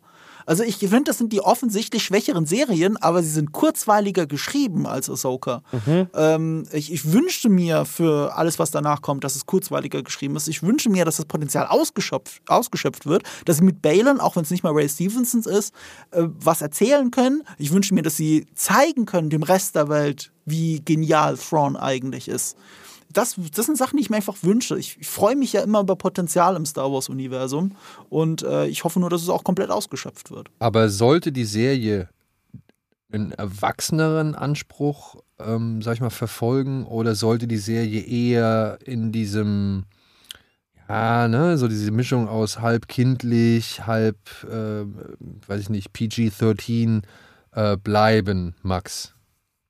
Ich fand den Mix halt ganz angenehm. Also mhm. Also ich finde so, dass dieses Ahsoka war für mich der perfekte Mix aus diesem Space Wizard-Ding, vor allem für diese Clone Wars-Generation, die vielleicht noch ein paar Jahre jünger sind als jetzt, äh, als jetzt zum Beispiel ich oder so, ähm, dass man, dass die sich dadurch irgendwie gut abgeholt gefühlt haben ähm, und dass es trotzdem auch ein bisschen erwachsener erzählt war. Ähm, ich fand den Mix ganz gut, weil, weil Mando ist halt oft sehr verspielt. Ne? In der dritten Staffel wurde sehr, sehr, sehr viel spielen. Endor ist halt sehr ernst. Also Endor ist ja, ich glaube, da sind Marco und ich uns ja relativ einig und wahrscheinlich du auch, äh, Daniel, dass du, dass du schon so das rein von, vom filmischen Wert her das Beste war, was ja. wir bekommen haben bei Star Wars in den letzten Jahren. Mhm. Ja. Ähm, und mhm. das ist ja auch mein, also ne, gibt es auch nichts dran zu rütteln. Ich fand hier den Mix ganz cool. Ich konnte damit gut was anfangen. Ich mochte, wie gesagt, dass es ruhig erzählt war. Das ist ne, das, was jetzt vielleicht dann äh, Marco gelangweilt hat. Das hat mich nicht gelangweilt, weil ich mhm. nach dieser sehr stressigen Mando-Staffel, wo ich jede Woche war, so, okay, wir sind jetzt, und jetzt gibt es eine Folge nur bei Pershing und jetzt sind wir auf einmal, jetzt auf einmal, warum, was ist jetzt hier Lizzo und keine Ahnung. Und das hat man so ein bisschen, ähm, ähm, mhm. Das war so ein bisschen da, da habe ich mich wieder mehr abgeholt gefühlt, was so Struktur angeht. Ja. Bin, mhm. meine Wohnung ja. ist auch aufgeräumt. Ich mag das so Strukturen und mhm. Ahsoka war sehr aufgeräumt. So. Das, um, ähm, ja, das ist ein und, guter Punkt. Und das fand ich irgendwie, das hat, deswegen hat mich das auch so anders gekriegt, so wahrscheinlich als mhm. Marco. Ich hatte, konnte damit gut bonden und ähm, ich sehe die, ich, also die Kritik, die Marco bringt, auch was Thrawn angeht und sowas, ähm, ist gar nicht so, dass ich sage so, nee, verstehe ich nicht. Ich raff das alles 100%ig und kann den äh, auch äh, nachvollziehen. Ich sage dann nur so, ey, dann habe ich halt das Glück, dass es mich nicht so stört und mhm. dass ich damit cool genau. dealen kann. Und dass ich mich halt an anderen Sachen, weil mein Fokus aber auch bei Star Wars immer ein bisschen anderer, glaube ich, ist, so, weil ich aber auch noch weniger aus so einer ähm, Filmkritiker warte das sehe, sondern so, ja, ne, also so diese Sachen, die ansprecht mit der, mit der Optik und sowas, das sehe ich dann gar nicht so. Meine beste Freundin Jessie meinte auch gestern so, ja, die letzte Folge war aber optisch für mich so schlecht. Und da war ich so, nee, also habe ich nicht gesehen, ich fand das alles nice. ähm, ich bin da vielleicht manchmal auch ein bisschen so, dieses bisschen noch mehr so Kindi Kindermax, aber mhm. ähm, das ist auch irgendwie schön und ich bin froh, dass ich das so gucken kann. Ey, und das Weil, ist ja immer das Wichtigste, dass man ja eigentlich auch als Erwachsener immer noch mal so seine zwei, drei Sachen hat, die das innere Kind in einem irgendwie channeln bzw. hervorholen. So, dass man halt vielleicht eben mal nicht so genau hinguckt, dass man nicht irgendwie alles auf die Goldwaage legt, dass man nicht irgendwie die Plausibilität an jeder Ecke und an jeder Stelle irgendwie abklopft, ja. Aber das Interessante ist doch, dass Star Wars-Fans eigentlich das immer wollen, aber niemand auf der Welt ist kritischer als Star Wars-Fans. Ja. Also jeder Scheiß wird achtmal umgedreht, so werden andere Sachen so, ey, Gen V, ja, was mhm. Top-Serie, liebe ich. Uh, aber mhm. das wird doch keiner so gucken, wie man Star Wars guckt. So, das ist doch so, weißt du, das wird doch niemand so, das wird doch niemand so auseinandernehmen. Dann sind wir so da nach 60 Minuten so, war nice, war nice, ja, war nice. Und bei Star Wars, nee, aber da war ein Stein und da hinten war das und da war das Licht und der hat das und da war der Glow und du gehst dann auch auf Twitter und bist wieder so, du siehst, fünf, ich sehe 500 Kritiken und 500 Kritiken sagen, jeder kritisiert was Unterschiedliches. Und du bist so, ja, und am Ende des Tages ist es wahrscheinlich egal. Ähm, ja. Ich, ich glaube, man sollte so, also mir, ich, ey, ich bin einfach froh, dass mir Star Wars so viel Spaß macht. So. Ich habe ich hab ja. eine gute Zeit damit die letzten Jahre und auch, ey, natürlich fand ich Obi-Wan stellenweise richtig scheiße und natürlich fand ich Book of Boba Fett nicht geil und Gott verdamme Rob Robert Rodriguez bitte aus, der Holly, aus Hollywood so, aber ähm, ey, am Ende liebe ich dieses Franchise so sehr und Ahsoka hat mich wirklich einfach jetzt nach Endor und nach auch trotzdem, am Ende war die dritte Mando-Staffel ja trotzdem geil so, sie war halt nur sehr mhm. wild. Mhm fühle ich mich von Star Wars gerade gut unterhalten. Ich habe das gestern auch bei mir, ich habe ja so eine Analyse jede Woche gemacht äh, bei mir auf Patreon und dann habe ich auch gesagt, so, ey, gleich, wenn ich das jetzt mit, wenn ich das jetzt gegen neben Marvel stelle, so momentan, ja, wo wir gerade wirklich wo wir überhaupt keinen Fuß mehr auf den Boden kriegen, so gefühlt. Ich habe die ähm, letzten drei Marvel-Serien nicht gesehen. Ne? Also ja, und das ist und ich werde jetzt wieder in Loki Invasion. reinschauen, aber alles andere hat mich einfach nicht interessiert. Ja, und das und ich glaube, da haben wir gerade in Star Wars eigentlich eine Luxussituation. So, also mhm. Star Wars ist trotzdem immer noch aufgeräumt, man geht mit sehr viel Fingerspitzengefühl. Und was wir ganz anfangs erwähnt haben, auch so, was ich mit reingebracht habe, als es um Sabine und sowas ging, ey, die Easter Eggs und die liebevollen Details und sowas, da arbeiten so viele Menschen dran, die so Bock da drauf haben. Also immer mhm. dieses, yeah, Disney. Ist so, ja, aber Disney ist am Ende nur der, der Firmenname, der drüber steht. Aber die Leute, die daran arbeiten, ja. sind alles Menschen, die dieses ja. Franchise lieben. Und das spürst du in jeder Phase. Ja. Und auch wenn es manchmal ein bisschen clumsy ist, wenn es manchmal dumm erzählt ist, wenn man sich eine Entscheidung getroffen hat, wie irgendwelche bunten Roller oder sonst irgendwas, ey, dann war es eine Idee, mhm. die vielleicht auf dem Papier einfach besser klang. Mhm. Aber trotzdem am Ende des Tages ähm, steckt da noch ganz schön viel Herz drin und das muss man der ja. Sache immer anerkennen, finde ich. Die dürfen. Ja, ich finde ich finde immer, sorry, ich muss ganz kurz drauf eingehen, äh, dieses, du hast ja recht, ne? dieses Ah, Disney, es ist so verallgemeinert ja, und dann sagen die Leute selber in Klammer, ausgenommen Rogue One, letzte Clone Wars Staffel, Rebels. Das, das, das, wollt ihr mich verarschen? Das ist was ist das denn für ein Rosinenpicken? Ja? Star Kathleen Wars Kennedy Visions. ist für euch der Teufel, es sei denn, sie hat zurück in die Zukunft oder Jurassic Park gemacht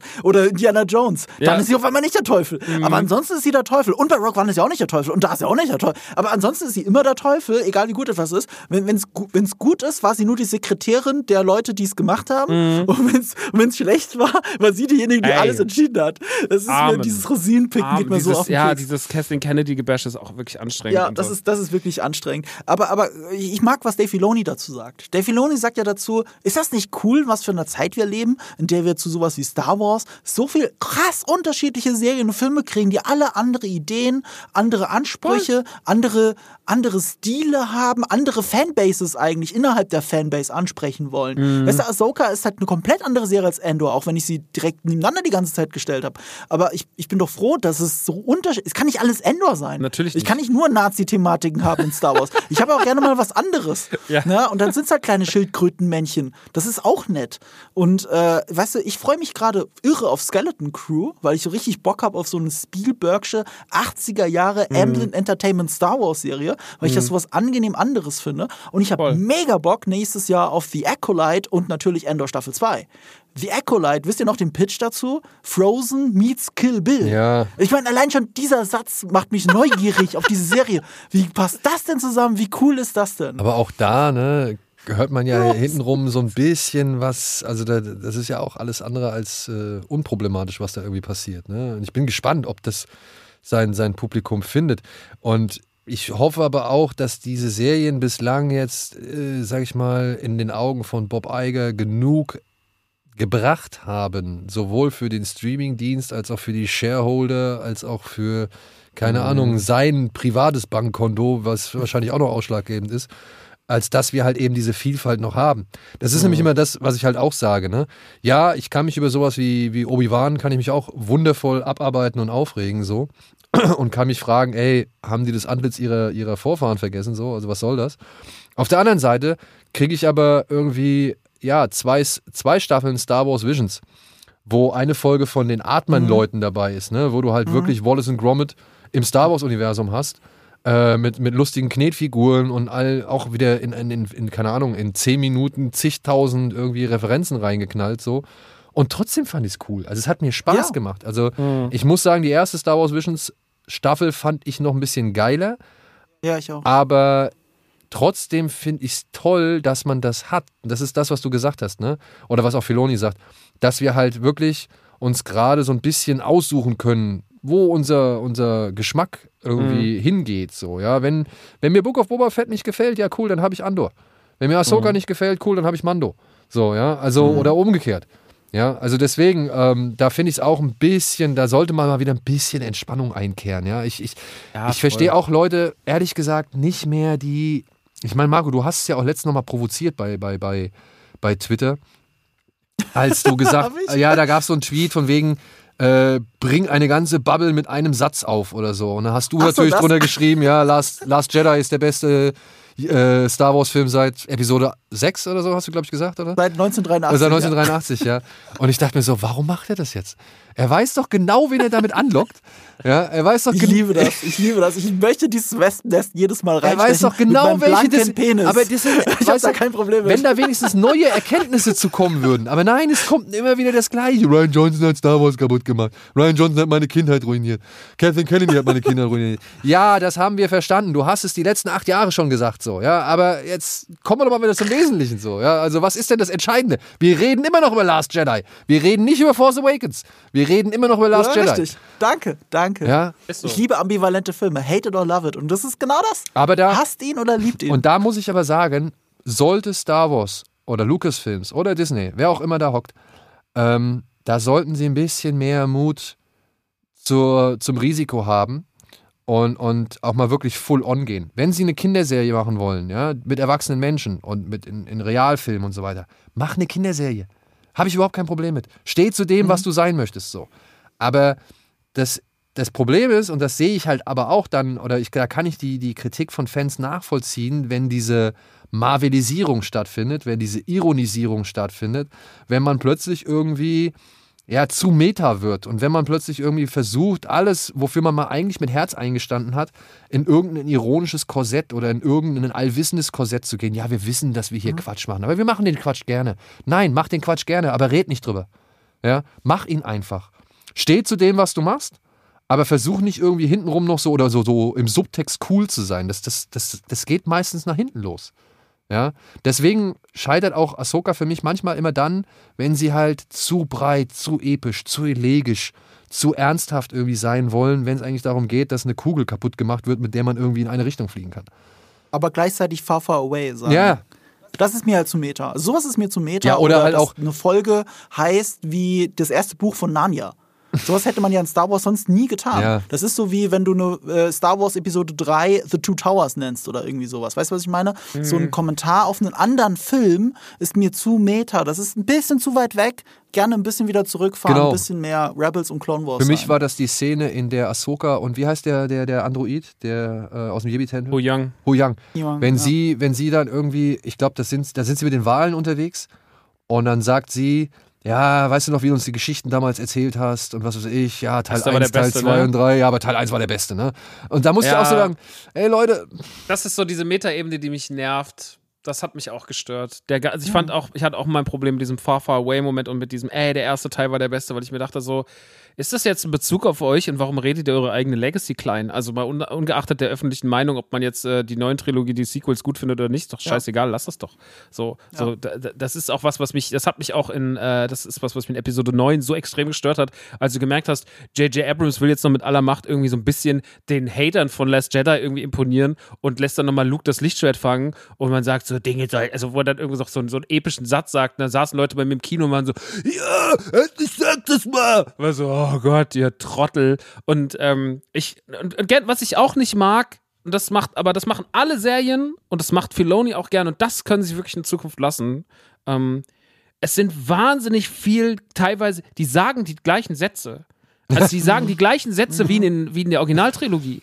Es gibt mhm. unendlich viel, also nicht jetzt immer nur so I have a bad feeling about yeah. this, weil der ist ja so, der ist ja quasi allgegenwärtig. Das gehört ja schon zum guten Ton, so wie ein Wilhelm Scream. Aber ähm, ich dieses, es gibt ganz, ganz viele Sätze, die ähm, immer wieder irgendwas zitieren oder wo einfach jemand das Gleiche sagt wie in Episode 5. So. Ja. Äh, da sagt jemand den gleichen Satz wie in Empire Strike Back. Da sagt jemand das, da sagt. Und das ist immer so, ey, müssen wir jetzt wirklich eins zu eins Sätze aus alten Filmen übernehmen, damit der Letzte auch nochmal sagt, so, ja, das kenne ich. Weil das ist wirklich nicht notwendig. So, das ist so ein bisschen was, was ich nicht verstehe.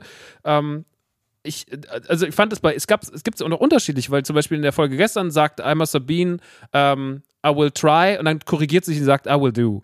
So, mhm. was ja dann so ein bisschen mhm. ist, so an Yoda zitiert, so, ne, dieses, ja, ja, äh, genau. there is no try und so. Und das fand ich irgendwie cool. Ja, sowas fühlt sich aber auch organisch an. So, sowas fühlt sich organisch an, aber wenn dann auf einmal irgendwie äh, Sabine den gleichen Sa Satz sagt in Folge 6 wie Prinzessin Lea äh, im, im, Millennium Falcon in, in äh, Empire Strikes Back, mhm. ist halt so, davon Warum? können wir wegkommen. Ja. So, das ist irgendwie ja. Schwachsinn, meiner Meinung nach. Ja, da gehe ich äh, absolut mit. Vor allem, was du auch eben angesprochen hast, ne? wenn man halt irgendwie Luke das Lichtschwert fangen lässt und noch so einen bedeutungsschwangeren Satz irgendwie bringt. Ähm, ja, schön und gut, kannst du machen, ist okay. Ist äh, vielleicht eine Spur der Selbstironie oder der, der Selbsterkenntnis, aber dann pocht doch nicht auf Einigkeit den ganzen Film über. Also dann mhm. sag doch nicht, wir sind alle eins mhm. und müssen uns gegen das Imperium verschwören oder beziehungsweise verbrüdern. So. Das, das passt halt gar nicht, wenn du halt irgendwie wirkst wie so ein, weiß ich nicht, wie so ein Arbeitskollege, der jetzt irgendwie öffentlich nachtritt. So. Mhm. Naja. Gut, liebe Freunde, ich, wir müssen mal hier zu einem Ende kommen. Wir haben jetzt, glaube ja. ich, schon eine Menge geredet. Aber ich danke euch für diesen schönen Exkurs in Ahsoka. Äh, wir sind uns alle einig, wir haben zwar hier und da vielleicht ein paar mehr Kritikpunkte als der andere, aber wir wollen gerne sehen, wie es weitergeht. Und ich sag mal so, was Weltraumschlachten und, und, mhm. und Weltraumszenen angeht, da finde ich, war Ahsoka wieder eine Steigerung.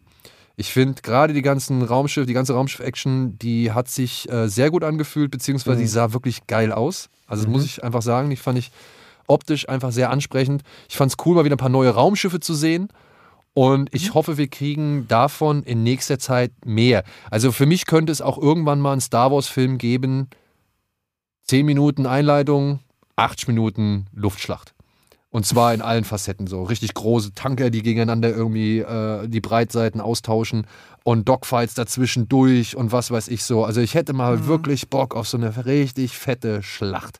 Ich auch, wenn sie gemacht wäre wie in Rogue One mhm. ja. oder wie am Anfang von The Last Jedi. Ich liebe diese Bomberszene. Ja, mhm. ja die Bomberszene, mhm. Rogue One und mhm. die Endschlacht von, von Episode 6 muss ich sagen, das sind so für mich die, ja. die größten Momente. Also mhm. so, und dann auch nochmal so ein, so ein It's a Trap-Moment oder so, ja. Also wenn wirklich, ja, die Riesenschiffe, ich glaub, das ist etwas, was wir erwarten dürfen. Ja. Ich glaube, Dave Filoni hat im Interview auf der letzten Star Wars Celebration erzählt, wie sehr ihn die, die, die Episode 6 die Schlacht weggeblasen hat.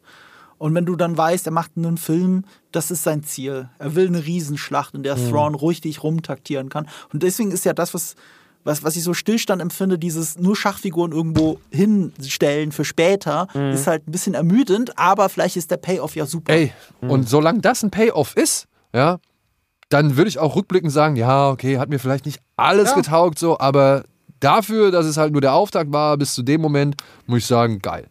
Ja. Aber muss es, glaube ich, im Gesamtkontext am Ende einfach mal ein paar Jahren sehen. Muss ja. man sich vielleicht ein paar Jahre nochmal hinsetzen und sagen, wie das dann alles gewirkt hat. So, ähm, ich hoffe, hm. wir setzen uns vorher nochmal hin und reden über die eine oder andere Geschichte. Aber Auch, falls ja. das nicht passiert, halten wir hiermit fest, Äh, in ein paar Jahren treffen wir drei uns wieder zusammen und sagen, wisst ihr noch damals, was wir da gesagt haben? Und äh, trifft es jetzt heute noch zu und können wir das wirklich noch so vertreten?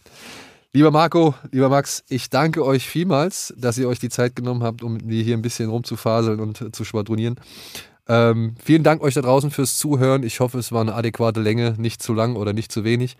Und gebt uns gerne Feedback, lasst uns gerne ein paar Kommentare da, folgt uns gerne, wo es überall möglich ist und mhm. schlagt gerne was vor, wen wir einladen sollen, beziehungsweise über wen oder mit wen wir über welche Themen reden sollen. Da würde ich mich sehr freuen. Ansonsten gerne bei Max oder bei Marco vorbeischauen. Nerdkultur, Nerdkultur oder Max hat einen eigenen Laden in der Nähe von ja. Hanau. Ja. Der war schon. Echt? Oh, ich hab's noch nicht geschafft. Schöner Laden, ja, ja. Aber Max war nicht da. Ich war Mama war da, ne? Deine Mama war da und du warst gerade in Disneyland, glaube ich. Das, das ist am meisten Zusatzthema. Entweder ist Max im Laden oder ist in Disneyland. Ich war wirklich in Disneyland, ja, stimmt. Ich war in ja. Disneyland. Muss ja auch mal sein. Und äh, ja, Nerdy Turdy Gang und wie sie alle heißen. Deswegen äh, bleibt uns allen treu und hoffentlich bis zum nächsten Mal. Tschüss. Bald. Ciao, ciao. Danke ciao. für die Einladung. Bada Binge. Der Serienpodcast.